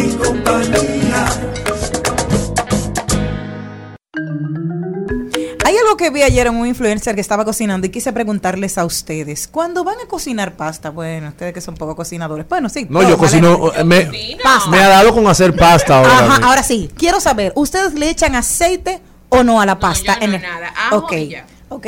Pero espérate, espérate, porque aceite a la, pero a la- a la al agua cebollita- para hervirlo. ah, no, sal. Ok, muy bien. ¿Y tú? ¿A qué? A la pasta, ¿le echas aceite antes de No, hervirlo? no, eso no ¿Y se tú? hace. Sal. No. Muy bien, gracias a Dios, todos ustedes, es muy exacto, no se hace. ¿Por qué? Un tips de aquí del mediodía. Si usted le echa aceite a la pasta, esto crea una película alrededor de la pasta y no deja que se adhiera y que coja el sabor de la salsa. Así que esa persona que está cocinando muy pero mal. espérate, pero yo sí le echo aceite cuando Sí, sofrío la sí, cebollita Eso sí, mi amor, para hacer la y el ajo, que después le Eso la el salsa. sazón ya. Eso sí, pero para hervirlos está incorrecto. Y los que saben de eso, los italianos. para que no se pegue, No, cocina malo. exacto. No, yo todavía lo tiro en la, en la, en la en la pared. pared. Eso te da así. Si rebota, todavía no está. Ya sabe que tiene que quedarse ahí colgado. Pero hay algunos alimentos que no deberían meter en la nevera. Vayan diciendo, yo lo hago. Pero hay que diferenciar, porque mira, una cosa es pasta Ajá. y otra cosa es espagueti. Como una cosa es dumpling y otra cosa es gnocchi. Exactamente. Es que eso tiene que estar muy claro. Oye, la pasta se hace así, con sal en el agua solamente, incluso después que usted ya hace su salsita o hace lo que le va a echar a la salsa, a la pasta, que de- no puede tener leche, no puede tener crema de leche ni nada de eso. Es tomatico o es una burrata, una cosa así, o cacho y Ajo, pepe, o parmesano, dependiendo. Usted va a hacer una carbonara, es huevo sin salsa de leche, digo, sin crema de leche. Ahora, cuando usted va a hacer un espagueti, ya ahí a usted le pone lo que usted quiere. todo. Ahí sí Hasta aplica. ají gustoso que tú Y una cosa no es mejor que la otra, simplemente de gustos. Hay días que usted está para espagueti y hay días que usted quiere Pero pasta. vamos a construir el, el- el- el dominicano. El dominicano no compra cuando no tiene muchos recursos eh, las pastas que son más, más bonitas. El peine, no lo, puede estar lo mismo en el supermercado. Pero no saben igual. Oye, que no saben Eso no igual. rinde igual No, no, no, tampoco. no, no. Claro que rinde igual, rinde mucho más. Déjenme decirles aquí que no quiero irme- que quiero aprovechar a la doctora. Otra quiero- cosa que el dominicano hace es partir la pasta. No, no se hace. Eh, hay que eso para rendirlo porque es poca. Para rendirlo. Señores, ¿usted sabe lo que dan un paquete de pasta? No, echarla entera en, en agua hirviendo que se caiga. Y tampoco tiene que quedar plo No, que Jenny desarrolle, no. por favor, Señores, ¿qué alimentos no se pueden entrar en la nevera? El pan. Tengo que hacer mea culpa porque yo el mío lo guardo en la nevera. Pan, ¿qué cosas? Chocolate tampoco, porque después toma el sabor de lo mismo. Sandía, porque recoge. Café, tampoco. El aguacate, tampoco. Las papas, tampoco. El jamón, se seca y se pone baboso y hay que lavarlo después. Los Pero ¿cómo- pero ¿Cómo tomates. yo no voy a dejar el jamón en la nevera? Si- yo creo Bueno, que en la nevera, pero yo creo que es congelado, o sea, yo creo que es la, la cosa. Después de ahí, la miel tampoco. Así que son algunos elementos que nosotros, algunas personas, lo llevan porque, por ejemplo, la cebolla, si usted la deja al calor, se pudren más rápido, así que la puede guardar en la Pero el nevera. pan, por ejemplo, también genera como una como una capa blanca. ¿Qué? que- sí, entonces. ¿Dónde que es- va comprando el pan? Exacto. No, lo No, no, en el- la nevera. el- el eh. pan. Entonces parece que eso acumula bacterias y entonces no es eh, recomendable comérselo después. Te cuento. ¿Y los víveres se si entran en la nevera? Sí, Yo lo pongo depende. para que me duren porque Depende. para mi casa. Depende, no pero el pan, por no ejemplo, a mí me puede durar hasta tres semanas congelado, porque yo hago mi propio pan, mi amor, no tiene conservantes, no tiene, mi amor, pan pita, no tiene conservantes, no tiene colorante. Mi doctora lo ha probado, está aquí y tú lo guardas ahí se sufrió. y sabes. Clase de cocina Ya. tiene un fin. Señores, aquí vámonos con salud y bienestar.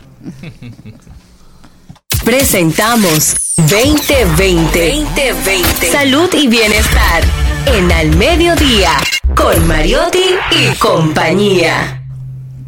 Y tenemos a nuestra querida doctora Marlenín Fernández, nuestra nutricionista de cabecera, que en la tarde de hoy viene a darnos todos los tips. Y vamos a hablar de un tema importante, el, la diabetes. Doctor, usted no tenía a abandonado. propósito del Día Mundial que se celebró el 14 de este mes. Buenas tardes, cariño, ¿cómo estás? Hola chicos, qué chulo estar aquí otra vez. Sí, Dígale, no, no. doctora, acabando de salir de consulta. Por supuesto, acabando de salir de consulta y llegando a la consulta, Remota. a la consulta de aquí, de aquí. Doctora, la diabetes, un tema que cada vez está más presente en República Dominicana y en América Latina, lamentablemente. La Organización Nacional de la Diabetes dijo que más del 13% de los dominicanos tienen diabetes. Vamos a ver, a propósito del Día Internacional de la Diabetes, que se, se conmemoró el pasado 14 de noviembre, es un buen momento para hablar, pues, eh, de esta enfermedad que efectivamente produce la muerte, interviene en la muerte de más de un millón y medio de personas en el mundo y eh, afecta aproximadamente a uno por cada 11 pacientes. Eh, está subdiagnosticada, o sea, por cada paciente diagnosticado de diabetes hay uno que la sufre y no lo sabe. Y en República Dominicana, efectivamente, hace unos meses, en julio, la- el Ministerio de Salud Pública publicó un, un, un estudio donde habla de que aproximadamente el 12% de la población dominicana eh, vive con esta enfermedad. Hábleme un poquito, doctora, principales ¿Qué es la diabetes? Exacto. Vamos a ver, la diabetes es una enfermedad, o sea, un- una entidad patológica, una enfermedad que está caracterizada por la elevación del azúcar en sangre. Afecta a los riñones. Eh, vamos, vamos por parte. Primero, lo primero que tú tienes que saber es que diabetes es la elevación excesiva de azúcar en sangre. ¿Por qué ocurre la elevación del azúcar en sangre? Esto ocurre porque o no funciona o no hay la hormona que agarra el azúcar y la entra en la célula y que se llama insulina. O sea, cuando la, insulina que hay no funciona, o cuando no se produce suficiente insulina en el páncreas, entonces el azúcar en sangre sube porque no puede ser introducida en la célula para ser utilizada como combustible. Bien, entonces, eh, ¿qué predispone a la diabetes? Vamos a ver. Si, si, esa, si ese azúcar en sangre está muy elevada, daña órganos y sí, entonces puede afectar al, a los riñones, pero también puede afectar al aparato cardiovascular. Es más frecuente que, el- que los pacientes hagan eventos cardiovasculares, eh, infartos, eh, accidentes cerebrovasculares.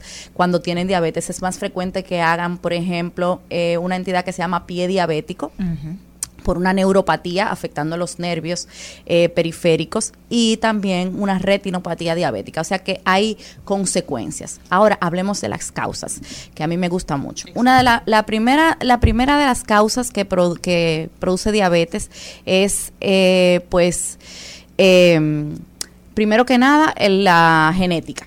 Porque hay una diabetes que es insulino dependiente. Si tú naces y tu páncreas no produce, no produce insulina, pues vas a, vas a tener diabetes y vas a necesitar esa insulina. Pero de lo contrario, es una enfermedad que puede ser provocada. Y la primera causa es la obesidad.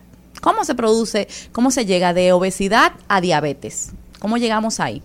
Pues, ¿qué pasa? Que cuando le das mucha comida al cuerpo, entonces eh, mucha azúcar, sobre todo muchos carbohidratos refinados, eh, de un índice glucémico muy, muy bajo.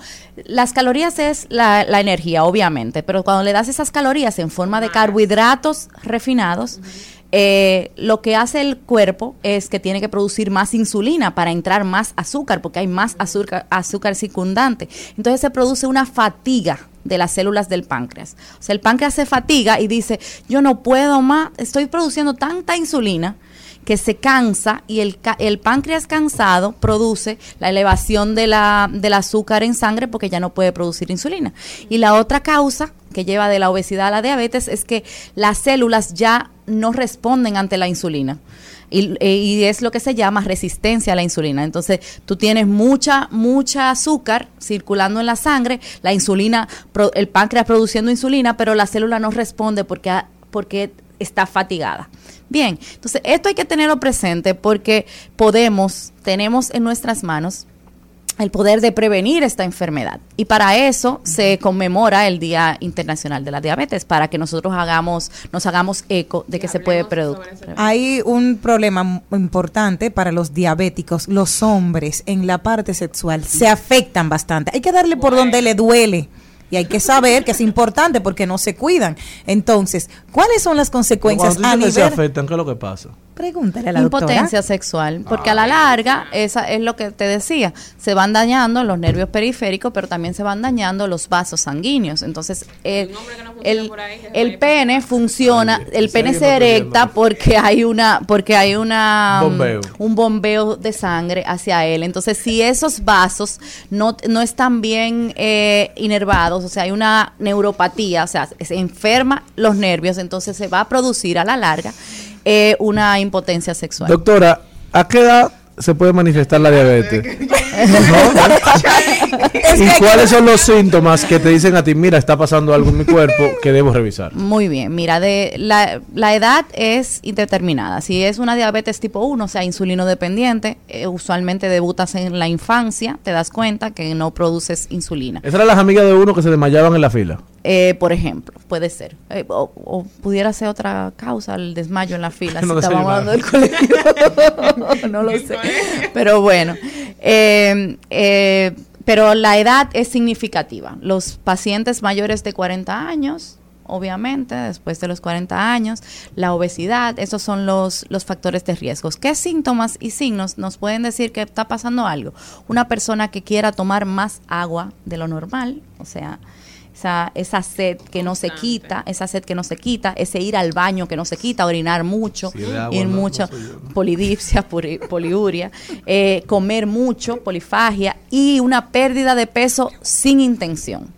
Una pérdida de peso que se vea sin intención mientras tú estás comiendo mucho, más necesidades calóricas, vas mucho al baño y tomas mucha agua, eso te debe alertar sobre la presencia de Y la una... pérdida muscular también se da mucho, o sea que la piel se te pone muy flácida. La pérdida de peso de hecho se da por eso, porque ya el cuerpo no utiliza como sustrato la, el azúcar porque no lo puede utilizar, hay una resistencia a la insulina y empieza a utilizar los músculos. Muy buena acotación, es ¿Y así. ¿Cómo uno puede protegerse de sea, si uno sabe, por ejemplo, yo, mi abuela eh, padecía de Ahí vamos, ¿es genético o- Sí. Es muy genética. ¿O usted lo, lo, lo, lo, lo hace por hábitos? Las dos cosas, vamos a ver, tú tienes que tener la predisposición. Hay personas que, que vuelan esa predisposición genética, que es lo que nosotros llamamos epigenética. Tú puedes convertir tu, tu predisposición genética a desarrollar diabetes, tú la puedes convertir en no desarrollar diabetes. ¿Cómo? Con buenos hábitos, con buenos hábitos. Y, y cuando hablo de buenos hábitos, no solo hablo de alimentación, acuérdense del, del descanso, del movimiento, de no fumar, de mantener buenos niveles de vitamina D, etcétera, etcétera. Esa- esas cosas, esas cosas son las que te pueden Yo no prevenir. Pero están felices. Pero algo es algo. Doctora, hay una gente con diabetes. Porque yo he visto personas que, que padecen de la enfermedad y la calidad de vida, aunque se les reduce un poco, si se comportan, si siguen los lineamientos establecidos por el doctor, quizás no es tan, tan drástica o tan dramática de manera inmediata.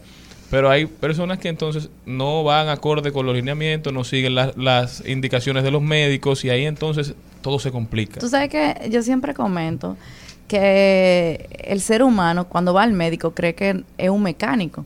Entonces como cuando tú vas al mecánico y, y el mecánico te dice, mira, está flojo ese tornillo. Tú viniste a cambiarle el aceite, pero ese tornillo está flojo. Cuando tú puedas, pasa para apretarlo. Entonces él dice, ah, pero, pero aguanta, sí aguanta, pero se te, se te puede dañar. Entonces la gente no vuelve cuando tú le dices, sino que vuelve cuando el tornillo ya se rompe. cuando le duele. Entonces, entonces eh, los diagnósticos de prediabetes que se hacen, por ejemplo, y de, de insulinoresistencia, o sea, resistencia a la insulina, que por cierto puede eh, en las mujeres producir un tema de infertilidad eh, asociado a esto.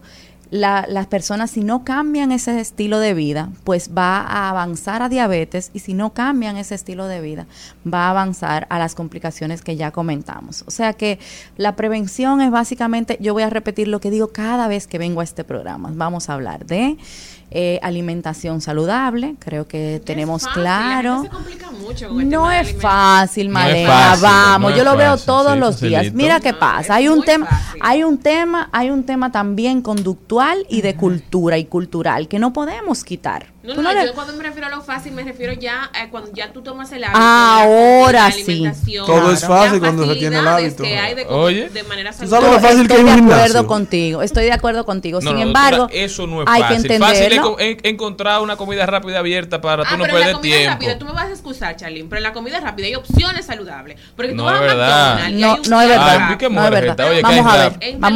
Vamos, a ver, vamos a En ver. McDonald's va- tú puedes encontrarte una ensalada. Qué Que tú le puedes decir a ellos que no te pongan eh, eh, la salsa. Pues que una tortura. ¿eh? Tú, es que sí, es una opción tuya. En Wendy's también hay una Lo-. Malena, es que tú no construyes hábitos ideal- basados en un esfuerzo tan grande porque no se construye estoy- hábitos, es estoy de insostenible acuerdo en con el él. tiempo.